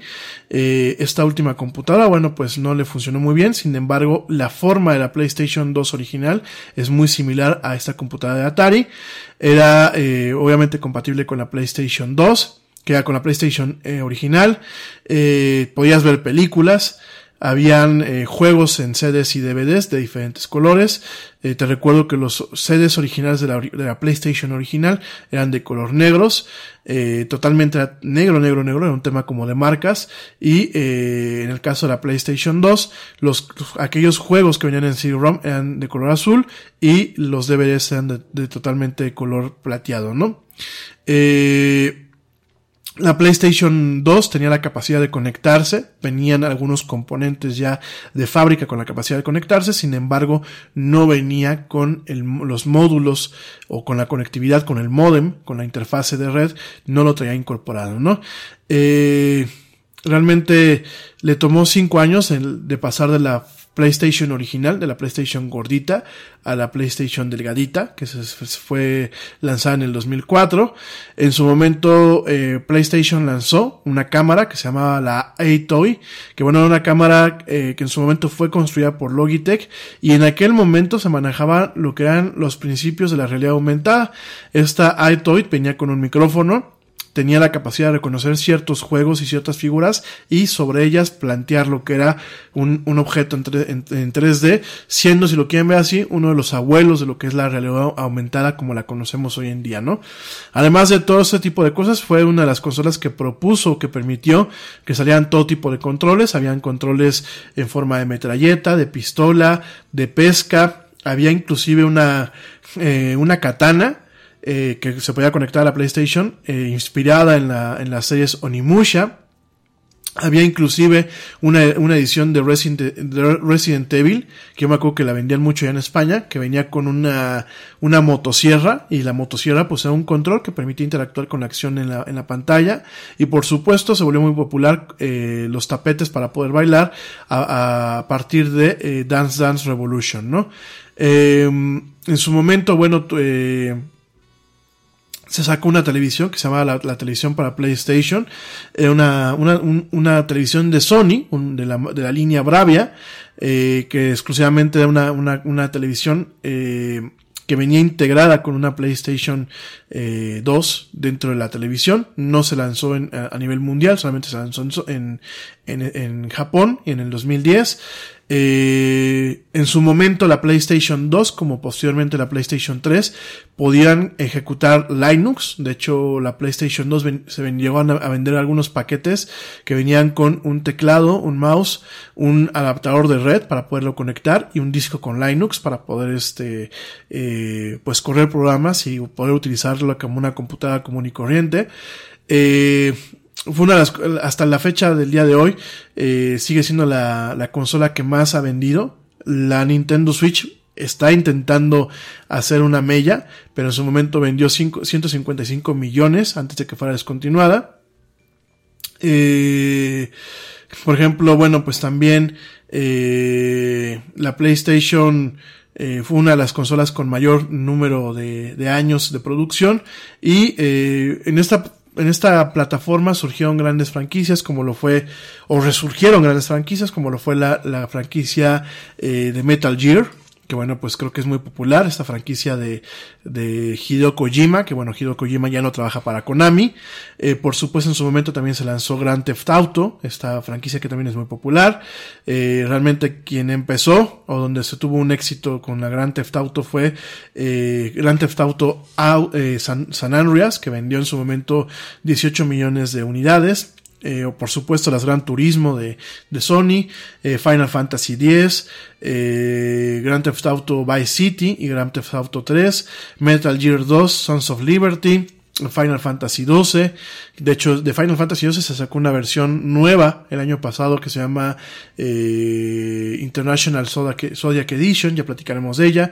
Kingdom Hearts, que el año pasado salió la, la, versión final de Kingdom Hearts. Esta unión, ahí te les voy a platicar un poquito de Kingdom Hearts, es la unión de Square Enix con Disney. Eh, la franquicia de God of War, Jack and Daxter, eh, obviamente todos los Maiden, estos de NFL, eh, bueno, diferentes juegos que pues la PlayStation 2 realmente eh, logró posicionar, ¿no? Y le dio mucha batalla a las demás consolas. Entonces, eh, por ejemplo, Nintendo, pues ya no pudo hacer lo que, lo que él quiso con la GameCube. Eh, mismo eh, Microsoft no tuvo el éxito quizás adecuado con la Xbox. Obviamente de Sega con la Dreamcast no ni, ni hablar. Y bueno, uno de los juegos que nos deja la PlayStation 2 y la PlayStation en general fue sin lugar a, sin lugar a dudas la franquicia de Castlevania. Y sí, voy a empezar a hablar rápidamente de Castlevania. Ya estoy colgado un poquito del tiempo. Este, yo sé que es jueves, así que podemos acabar a lo mejor a la hora y media del programa. ¿Y eh, qué pasa con Castlevania? Bueno, Castlevania es un juego eh, de aventura y acción eh, de horror gótico, así se le conoce al género, acerca de eh, cazadores de vampiros, que en su momento fue creado por la empresa japonesa Konami. Eh, han habido muchas versiones, han salido desde la Nintendo, que yo recuerdo el primer Castlevania en la Nintendo, hasta las consolas más modernas, así como recientemente hasta en teléfonos móviles.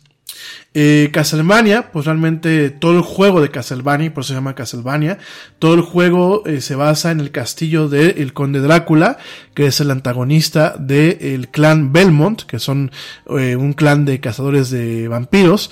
Si lo quieren ver así, pues son los, es la parte japonesa de lo que es el mito de, de Van Helsing, que es el cazador de Drácula y de Nosferatu por antonomasia. Y eh, el primer juego de Castlevania, que salió para la Nintendo normal, fue eh, el de 1986, que se llama Castlevania. De hecho, eh, el Castlevania como tal marca un género en sí mismo, a pesar de pertenecer, si nos vamos a un tema de valga la redundancia, de tópico o, de, o temático, pertenece a un tema de juegos de horror. Si nos vamos a un tema de género, de, modo de juego, de gameplay, nos vamos a un juego de eh, acción y de plataformas, es decir, tenemos a un personaje que va caminando de izquierda a derecha o de derecha a izquierda y que va brincando y que va recorriendo los niveles en plataforma. Pero en sí mismo, en sí mismo, ese tipo de juegos marcaron un género, junto con Metroid de Nintendo, estas aventuras de la heroína Arus, eh, Samus Aran, perdón, Samus Aran, que bueno, pues está, es la heroína de estos juegos, de Metroid, en donde pues esta mujer eh, es una bounty hunter, es una cazarrecompensas, que eh, pelea contra los eh, piratas galácticos, y eh, en sus peleas conoce estas formas de vida eh, peligrosas que son los Metroid, y junto con Castlevania, por el tipo de juego que te hace que tú tengas que regresarte muchas veces a, otros niveles del juego para poder adquirir ciertas habilidades, ya que el bloqueo, hay ciertas partes que están bloqueadas cuando tú careces de esas habilidades. Eh, eh, tanto Castlevania como Metroid tienen esas características y forman un género que en, la, en la industria y entre los fans conocemos como Metroidvania. Este género Metroidvania es exploras, llegas con un tope, un tope puesto a propósito por ahí por los programadores y tienes que regresarte para encontrar la llave, la habilidad, la magia, la herramienta o el arma que permita romper esa área, ¿no? Entonces, eh, junto con Metroid y Castlevania, pues marcaron un antes y después en el tema de los videojuegos, son un género en sí mismo. Y después de varios juegos que se dieron para la Nintendo, eh, uno de los juegos principales de Castlevania es Castlevania Symphony of the Night, que salió para la PlayStation original en 1997. Es un, es un juego que también es un parteaguas en esta, eh, en, en, esta saga, en esta saga de videojuegos. ¿Por qué? Porque marca un juego que tiene todos los elementos de un juego clásico en una consola relativamente moderna, una consola de quinta generación, ¿no? Una consola que se especializaba en gráficos en 3D, como era, lo era la PlayStation original, y lo vemos, eh, este juego que realmente eh, rompe muchas cosas, rompe muchos cánones, rompe muchos hitos. Primeramente tenemos un juego que sí es de acción, y de plataformas tipo Mario Bros, pero con las características de, de, de Castlevania. Tenemos un juego en donde vemos actuaciones de voz. Eh, tenemos un juego en donde el protagonista es nada más y nada menos que el hijo de Drácula, Alucard, que bueno, es un poco cliché. Alucard es Drácula al revés. Y Alucard entra al castillo porque quiere ponerle un estate quieto a su padre. Alucard es mitad humano y mitad eh, vampiro. La mamá de Alucard pues era, era humana. De hecho, la mamá de, Alucard intenta cambiar a Drácula. Intenta llevarlo por el camino del bien. Lo intenta hacer eh, una buena persona. O un buen ser maligno, si lo quieren ver así eh, Drácula se va a recorrer el mundo porque, miren, es muy curioso. Cuando ya ves la historia de Castlevania como tal, y como muchos otros, otros tantos mitos, ¿no? Hay que recordar que muchas veces en la antigüedad decían que una mujer era bruja si sabía cosas que el hombre sabía o sabía mucho más cosas que el hombre sabía, ¿no? Y en ese sentido Castlevania toma un poquito ese mito y bueno, de hecho lo vemos recreado de nuevo en, en, la serie que están pasando en Netflix, de la cual ahorita voy a platicarte y vemos cómo toman el mito de, del tema de las brujas. La, la esposa de Drácula, la mamá de Alucard, es, si lo quieren ver así, pues una curandera, pero una curandera que le gustaba la ciencia, que, que realmente buscaba la medicina. Eh, entra al, castillo de Drácula para intentar aprender un poco más con Drácula. Eh, conoce la parte humana de Vlad, porque hay que recordar que Vlad Tepes Drácula, pues no era no, no siempre fue un monstruo, en una parte en la que él era humano, ¿no? Eh, Vlad el Impalador decían, ¿no? Era un rey muy sanguinario, depende del mito de Nosferatu, de Drácula que, al que nosotros nos vayamos, o a la versión de Drácula. Brad Stoker tenía su propia versión.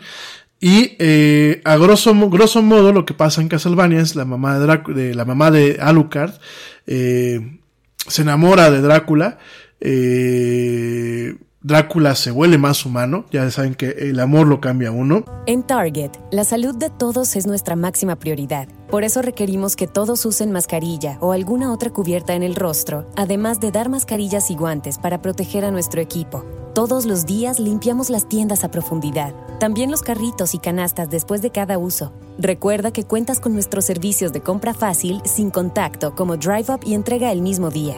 Creemos en estar siempre cuidándote. Siempre lo haremos. Conoce más en target.com diagonal a Bullseye View.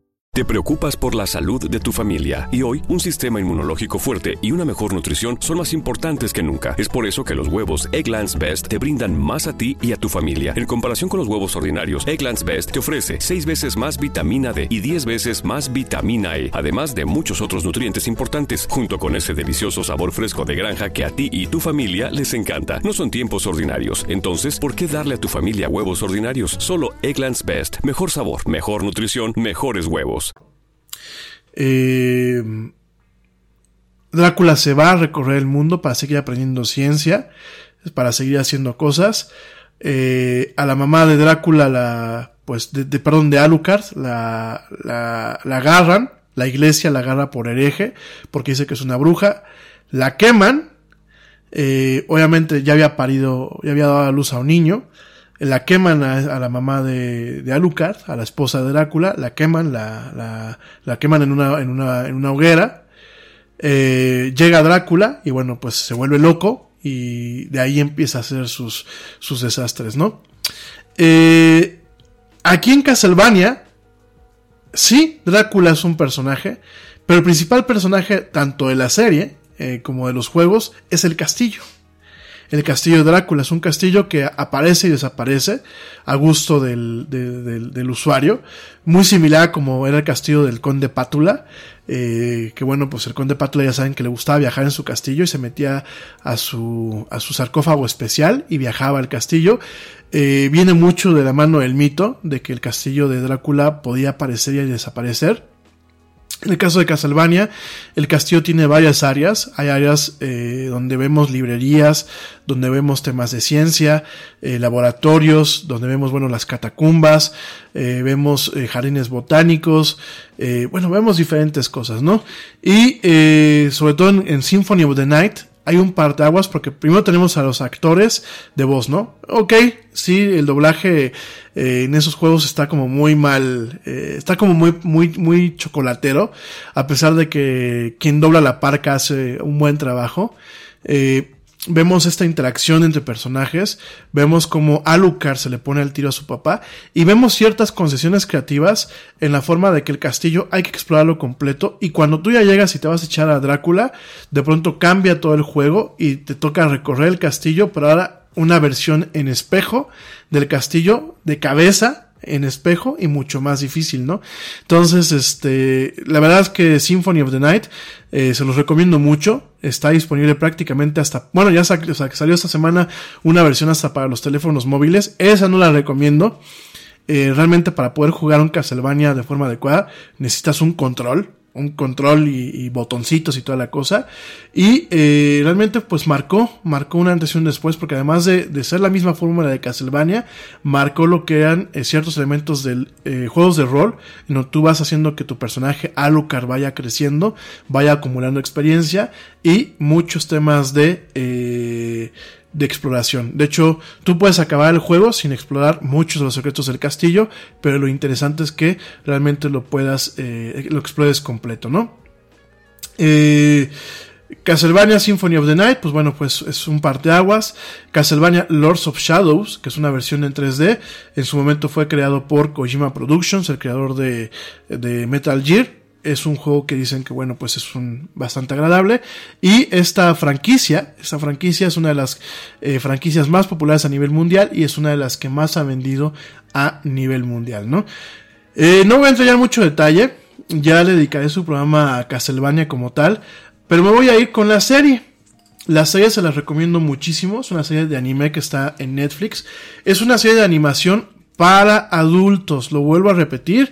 Hace dos años que la que platiqué con ustedes que la estaban lanzando a, a la pantalla. Les dije y fui muy claro que una serie para adultos. Los temas, el nivel gráfico de la serie eh, no son para niños. La forma en la que al principio hace pues una crítica muy, muy, muy pesada a lo que es eh, la, la religión la forma en la que ataca a la, religión es, es, es, una forma, eh, eh, la ataca en una forma de diatriba. O sea, realmente es una diatriba el mensaje que lanza eh, la serie en contra de la religión, en contra de las muchedumbres, en contra en general de, de lo que es el inconsciente colectivo y muchas cómo funcionan las, las multitudes. Y aprovecha eh, esta parte para hacer esa crítica y de ahí va construyendo una historia en donde en algún momento eh, Alucard, el hijo de Drácula, junto con eh, Belmont, este Trevor Belmont, que pues es el último del linaje Belmont, después de que la iglesia los persiguió y los, los aniquiló. Eh, sí, así como usted lo escucha, la iglesia y los pueblos, los, ellos se dedicaban a cazar monstruos y eran una familia eh, letrada, era una familia que tenían diferentes haciendas, que tenían dinero y en algún momento pues alguien dicen que ellos timaban a la gente y que eran ricos y que etc, etc, etc. Se arma una muchedumbre y prácticamente a Trevor Belmont, que es el último Belmont, lo despojan de toda su fortuna, lo despojan de, de la casa de los Belmont, de donde vivía el clan Belmont, queman todo, destruyen todo y bueno, no se nos escapa eh, la crítica que están haciendo a cómo funcionan hoy en día, inclusive pues los temas del populismo y los temas del socialismo, ¿no? Eh, en general, bueno, pues vemos a Trevor Belmont, a Alucard Tepes y a Sifa Belnades, que bueno, pues es una, Sifa es una maga, pero asimismo pertenece a un grupo que se le conoce como los speakers o los hablantes, que son personas que eh, asimilan todo el conocimiento, y van viajando de pueblo en pueblo de una forma nómada, llevándose el conocimiento científico, el conocimiento de magia y el conocimiento general de las costumbres y de, las cosas que pasan en la nación ficticia de Walagia o Wallachia, que podría ser, la podemos ubicar en alguna parte de Europa eh, muy occidental, ¿no? Eh, cuando se lanzaron, bueno, bueno, las dos eh, primeras temporadas adaptan eh, dos juegos, adaptan la Castlevania 3, eh, Dracula's Curse de 1989, eh, y adaptan también lo que es Castlevania Symphony of the Night, ¿no? Originalmente las series estaban diseñadas para ser producidas como una película, desarrolladas por el productor Kevin Colde y su compañía Project 51. Colde tenía un contrato para hacer el script el guion con el escritor Warren Ellis, que bueno, Warren Ellis pues es un cuate que tiene mucho renombre. Eh, Warren Ellis pues es un eh, escritor de libros de, de, cómics, eh, novelista y guionista de origen británico. Él ha creado algunas eh, novelas y cómics como Transmetropolitan, Global Frequency, Red, esta que después fue llevada al cine como la, la, agencia de héroes desempleados, hombres de acción desempleados, Red, la creó él. Eh, Freeze, Injection y eh, bueno, diferentes películas. Eh, también ha participado en algunas series de Marvel como los Astonishing X-Men, Thunderbolts, Moon Knight, eh, la parte de Extremis de Iron Man. Eh, de hecho, pues eh, Warren Ellis creó lo que es el fundamento de eh, la película Iron Man 3.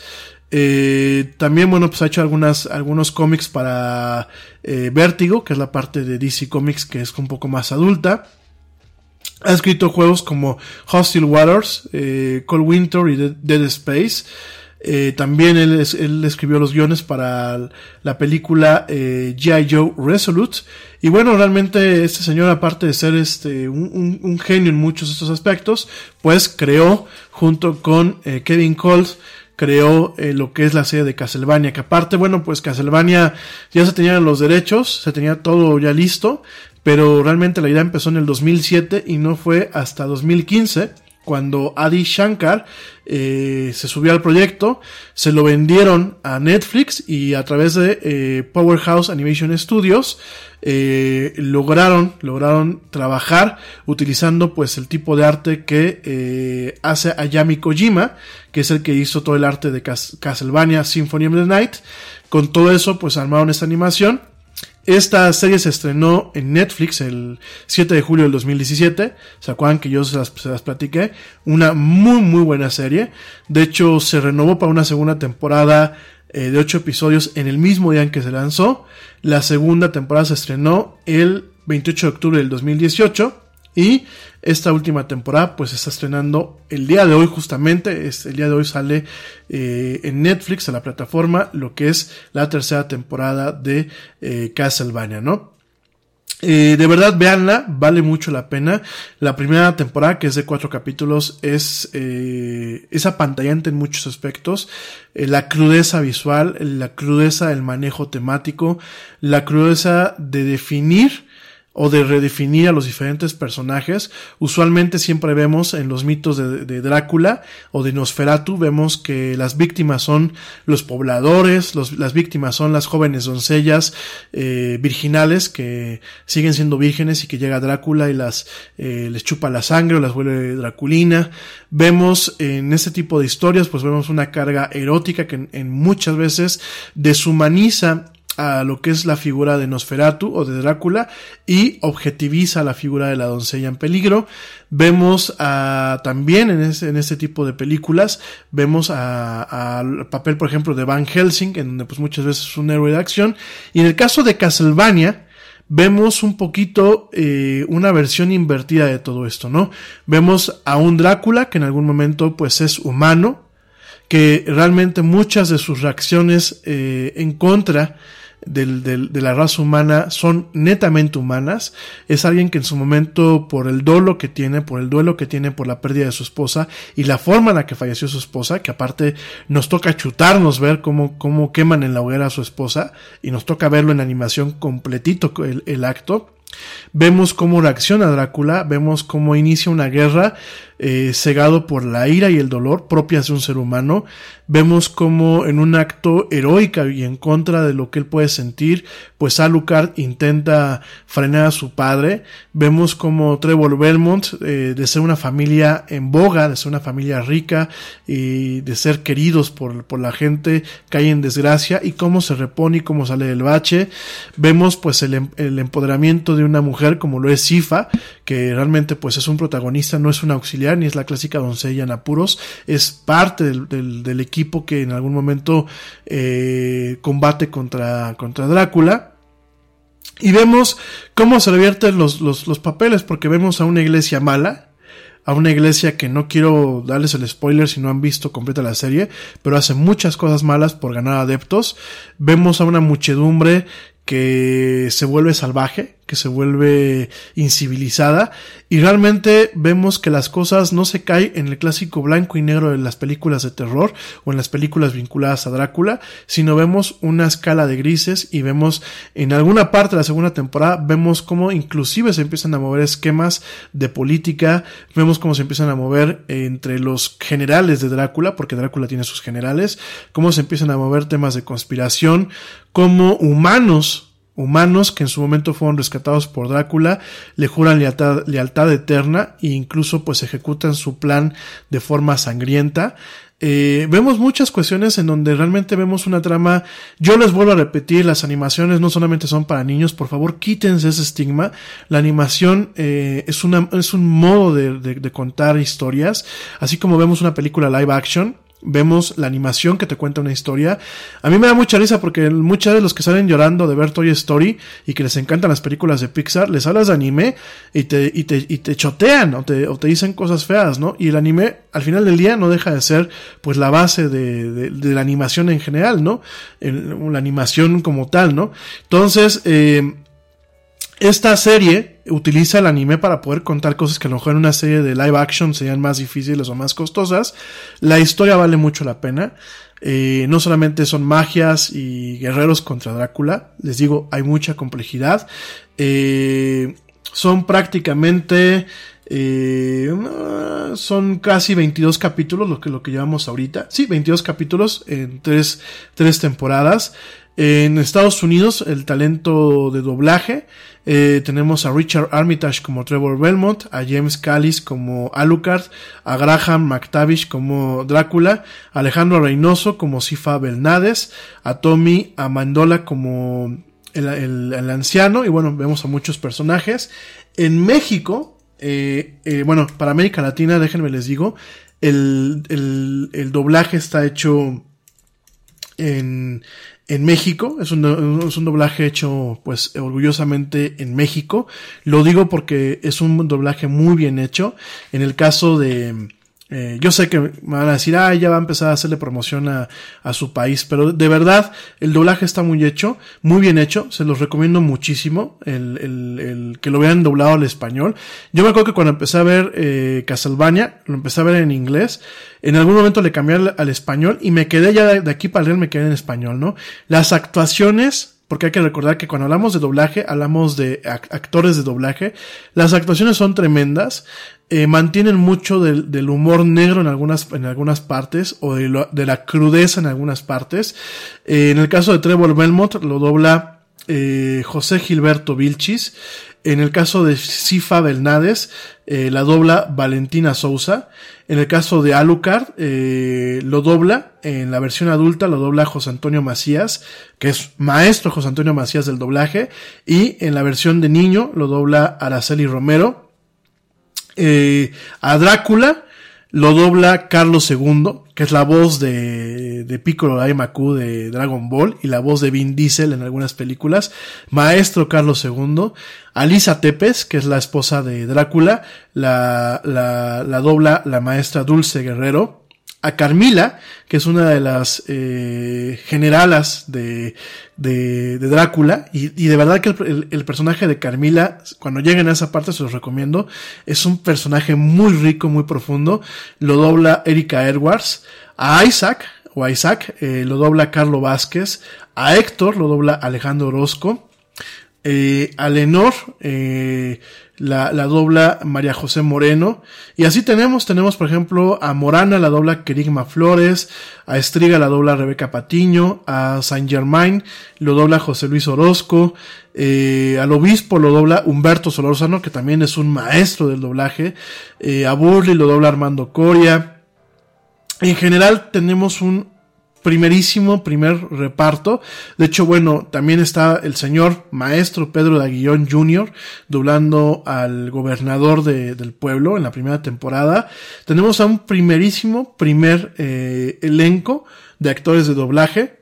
Eh, que doblan esta serie, hasta el buen Humberto Vélez, maestro Humberto Vélez, la voz de, de Homero Simpson, eh, también lo, la, la, lo, tiene un papel más adelante en la serie. Entonces yo se los recomiendo mucho, es una serie eh, muy rica, es una serie muy bien producida, es una serie eh, muy bien animada y de verdad no se la pierdan. Si no han visto las primeras dos temporadas, avienten un maratón este fin de semana. Si ya vieron las dos primeras temporadas, eh, chútense la primera, la tercera temporada que arranca el día de hoy y de verdad se las recomiendo. Ya después platicaremos un poquito más de Castlevania, de sus creadores, de toda la polémica que ha tenido con Konami. Konami, al igual que Nintendo, han sido empresas que pues a veces no dan una en algunos pasos y han cometido varios errores. Ya el próximo martes vamos a estar platicando de todos estos temas. Bueno, oigan mi gente, eh, además de Castlevania, les recuerdo que esta semana también se estrenó Altered Carbon, esta serie futurista sci-fi, en donde, bueno, en la primera temporada nos topamos con el talento de Marta Gareda, una, una actriz mexicana, en esta parte en donde, bueno, tenemos a a un detective que está buscando pues en, eh, resolver varios problemas y encontrar el amor de su vida, el detective Takeshi Kovacs, que Takeshi Kovacs cobra diferentes formas o diferentes encarnaciones a lo largo de sus historias. ¿Por qué? Porque en, en el futuro de Altered eh, Carbon, que es un tema un poco cyberpunk, en ese futuro existe la posibilidad de trasladar lo que son las almas, los recuerdos y las personalidades de una persona a una especie de placa eh, con un chip que eh, sencillamente se inserta en un cuerpo nuevo cada vez que se requiera, ¿no? De alguna forma estamos hablando de una inmortalidad pues soportada por la tecnología, ¿no? Entonces la primera temporada fue muy buena a pesar de que tuvo un rating un poquito medio variopinto, medio chistoso, fue muy buena, eh, fue una de las producciones más caras de Netflix, a mí me gustó mucho, me gustó mucho por la forma en la que se maneja, porque la primera temporada pues era un crimen y nos tocó ver una especie entre CSI, entre Neuromancer, entre eh, pues diferentes eh, películas o series del tipo de science fiction. Nos tocó ver un poquito hasta de Blade Runner, algunos elementos visuales. ¿Y qué pasa? Bueno, pues vemos un crimen en donde eh, le toca a Takeshi Kovacs, que lo sacan del refrigerador literalmente, le toca intentar descubrir quién cometió ese crimen, de qué forma se cometió, por qué se cometió y al final descubrió un poquito más de su pasado y descubrir en dónde está la eh, pues el amor de su vida, ¿no? De hecho hay varios Hay varios plot twists, hay varios eh, giros eh, narrativos y dramáticos. A mí personalmente me gustó mucho la primera temporada, me gustó mucho la producción, el diseño de producción, los valores de producción. Obviamente son series muy caras. Y la segunda temporada empecé a ver un cachito del primer capítulo, pinta bastante bien, pinta ser un poquito más movida y más rápida que la primera temporada y encontramos personajes diferentes. A pesar de que Takeshi Kovacs eh, sigue siendo el, personaje principal, lo vemos ahora eh, reencarnado pues en una, en, una persona de color, ¿no? De verdad les recomiendo mucho la serie, ya la próxima semana la platicamos el jueves con un poquito más de calma, igual que Castlevania. Pero les recomiendo muchísimo la serie, ¿no? Ya estoy colgado de tiempo, mi gente. Ya digo, ya sé que es jueves, pero ya estamos colgados de tiempo. Ya la próxima semana, te les digo el martes, pues platicamos un poquito acerca de videojuegos, eh, un poquito la historia, eh, aprovechando que en estos días no ha habido mucho en el tema de actualidad, más que malas noticias. Para romper un poquito con ese tema, el martes platicamos un poquito de videojuegos, de historia de videojuegos. Miércoles hablamos de seguridad para padres e hijos. Y el jueves retomamos el tema de entretenimiento la próxima semana. Les recuerdo una vez más que mañana pues vamos a estar con eh, Sara Rocha Rubalcaba en eh, su programa a las 10 de la mañana. Por favor estén atentos a mis redes sociales para que les comparta el enlace. Rápidamente que les recomiendo, les juego, recomiendo de juegos, les recomiendo eh, si tienen chance y tienen tiempo y tienen ganas de invertir en una franquicia que es compleja y es un poco cansada, les recomiendo Kingdom Hearts. Acaban de sacar Kingdom Hearts 1, 2 eh, para la PlayStation. Todos los compendios de estos juegos son unas colecciones de varios juegos de Kingdom Hearts.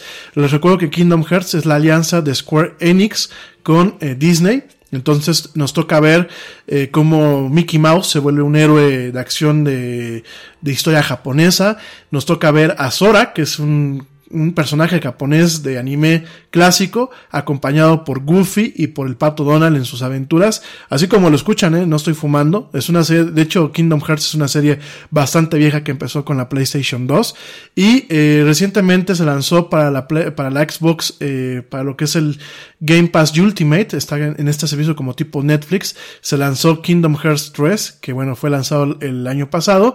Y ya está disponible para que lo puedas descargar. Kingdom Hearts 1 plus 2 así se conoce la colección, en donde vienen todos los juegos para que le puedas invertir un poquito. Si te gusta todo lo que es Disney, y te gustan los juegos de rol japonés, pues esta es la opción, ¿no? A mí se me hace un juego muy complejo, no lo empecé a jugar en su momento, ahora quiero ver si me doy la oportunidad, igual se los recomiendo, empecé a jugar un poquito al Kingdom Hearts 3, está bastante interesante la forma en la que se juega, también les, recomiendo muchísimo un juego que está también disponible para la Nintendo Switch y para, está disponible para la PlayStation 4, pero está disponible como parte del catálogo de los juegos del Xbox Game Pass Ultimate. Eh, te recuerdo este servicio como tipo Netflix. Eh, se llama Indivisible, que bueno, Indivisible toma muchas cuestiones de eh, lo que son los juegos de rol, juegos de pelea y lo que son los Metroidvania. En esta en este juego pues este nos toca acompañar a una muchacha que se llama Ashna eh, con sus amigos eh, entendiendo lo que es eh, pues la amenaza a la que está sometida su mundo por una diosa malvada que se llama Kala. Y bueno, es un juego bastante interesante, es un juego indie, es un juego que Studio Trigger hizo toda la animación de los personajes y todo. Te recuerdo que Studio Trigger es quien hizo Kill a Kill y quien hizo Darling in the, Fran in the Franks. Que fíjense, Darling in the Franks, me, acabo de enterar que está llegando a Netflix en estos días. Eh, si a alguien le gusta el anime meloso, pero con sci-fi, o quiere ver un poco de Evangelion, con un poquito de cuestiones eh, románticas y un poquito de tema psicológico, Darling in the Franks, pues es, un, es la serie. Yo les platico un poquito de esta serie hace un par de años. Es una serie que eh, tiene un final chistosón. Estudio Trigger, que bueno, pues es uno de los estudios que salen o se desprenden en lo que fue en su momento Estudio Gainax, eh, que fue la creadora de Evangelion. Ya también platicaremos esos temas más adelante. Y bueno, Studio Trigger hace la animación de Indivisible. Es un juego difícil en algunas partes. De, de, hecho, eh, llegó en algún momento en que quise reventar el control más de una vez. Tiene ciertos elementos de... Eh, de Dark Souls, de estos juegos así difíciles y frustrantes, pero las recompensas son bastante interesantes, ¿no? Entonces, si quieren jugar, les recomiendo este juego, eh, Indivisible, está disponible para todas las plataformas, en el caso de la, de la Xbox, está disponible en el servicio Xbox Game Pass Ultimate, y, eh, bueno, eh, Rápidamente me preguntan por acá ¿qué, qué, más anime hizo Studio Trigger. Studio Trigger, además de, hecho, de haber hecho Darling in the Franks, hizo lo que es eh, eh, Kill la Kill, que Kill la Kill es una, una, un anime muy curioso, muy divertido, está en Netflix. En su momento, gente que estaba ahorita en Studio Trigger hizo también este, junto con Gainax, hicieron esta de, ¿cómo se llamaba este? Ay, se me fue este anime que es muy, muy popular. No, no Evangelion, mi gente, no, por supuesto que no. Ay, se me fue el nombre, pero ahorita les digo. Um, era de esta, de este, de, de, es este anime en donde los eh, vivían debajo de, debajo de la tierra y después este les ayudan a hacer este Gurren Lagan, Gurren Lagan, gracias, gracias por recordármelo por acá. Gurren Lagan, eh, muchos de la gente que trabajó en Gurren Lagan, que pues es un anime ya emblemático, pertenece ahora a lo que es Studio Trigger. Déjenme les digo algunas de las obras. Y bueno, Studio Trigger ha estado trabajando principalmente con eh, eh, ¿cómo se llama? Con Netflix. De hecho, hay mucho anime de Netflix que lo hace Studio Trigger. Y Studio, Trigger, fíjense, ha hecho Kill a Kill, que les digo que pues está disponible. De hecho, su trabajo original, muy, muy divertida la serie. Eh, en Supernatural Battles Become Common Place, que también, bueno, pues es un anime y muy, muy, este, entretenido. Kisniver, que también se los recomiendo. Little Witch Academia, eh, la Academia de las Brujitas, que, eh, también ha tenido mucho éxito. Darling in the Franks, que bueno, ya, ya, la platicamos, que se estrenó en el 2018. SSS Gridman, que es un poquito el retomar estos, eh, el personaje de Ultraman. Eh, eso ya salió directamente para Netflix. Eh, también, bueno, han hecho películas como Little Witch Academia. Han hecho animaciones originales para, para el internet como Inferno Cop y Ninja Slayer from Animation. Eh, han hecho algunos cortos y por supuesto, como te lo acabo de comentar, han trabajado en Indivisible junto con Lab Zero para hacer eh, todo el opening y para hacer también todo lo que es el diseño de los personajes. Han trabajado en Shantai and the Seven, Sirens con la animación del principio. Han hecho, bueno, solamente el juego de Kill a Kill. Han trabajado en Steven Universe, fíjense nada más. Eh, a pesar de que no se le dio el crédito, trabajaron con Cartoon Network para hacer el episodio 4 de la temporada 4 de Steven Universe. Y bueno, han hecho diferentes animaciones y diferentes trabajos para, o sea, es un estudio japonés que bueno, pues ya este, eh, ya han trabajado bastante, ya tienen pues bastante trabajo.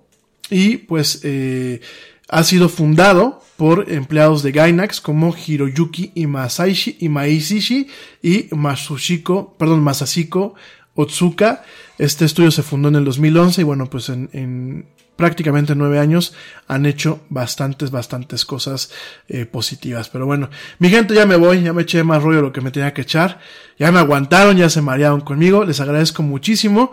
Yo los espero mañana acompañando a Sara Rocha Rubalcaba en Mamás SOS. Y los espero la próxima semana, a partir del martes, despuesitas de las 7 pm. Los espero en una misión más de esto que es la Yeti. Tengan un buen fin de semana, pórtense mal, cuídense bien, nieguenlo todo. Y como dice el tío Yeti, vámonos. ¿Por qué? Pues porque ya nos vieron. Nos escuchamos la próxima semana.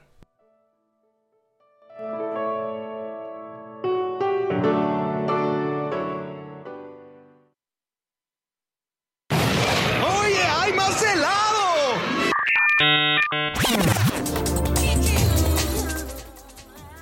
Que la actualidad no te deje helado. Te esperamos en la siguiente misión de La Era del Yeti.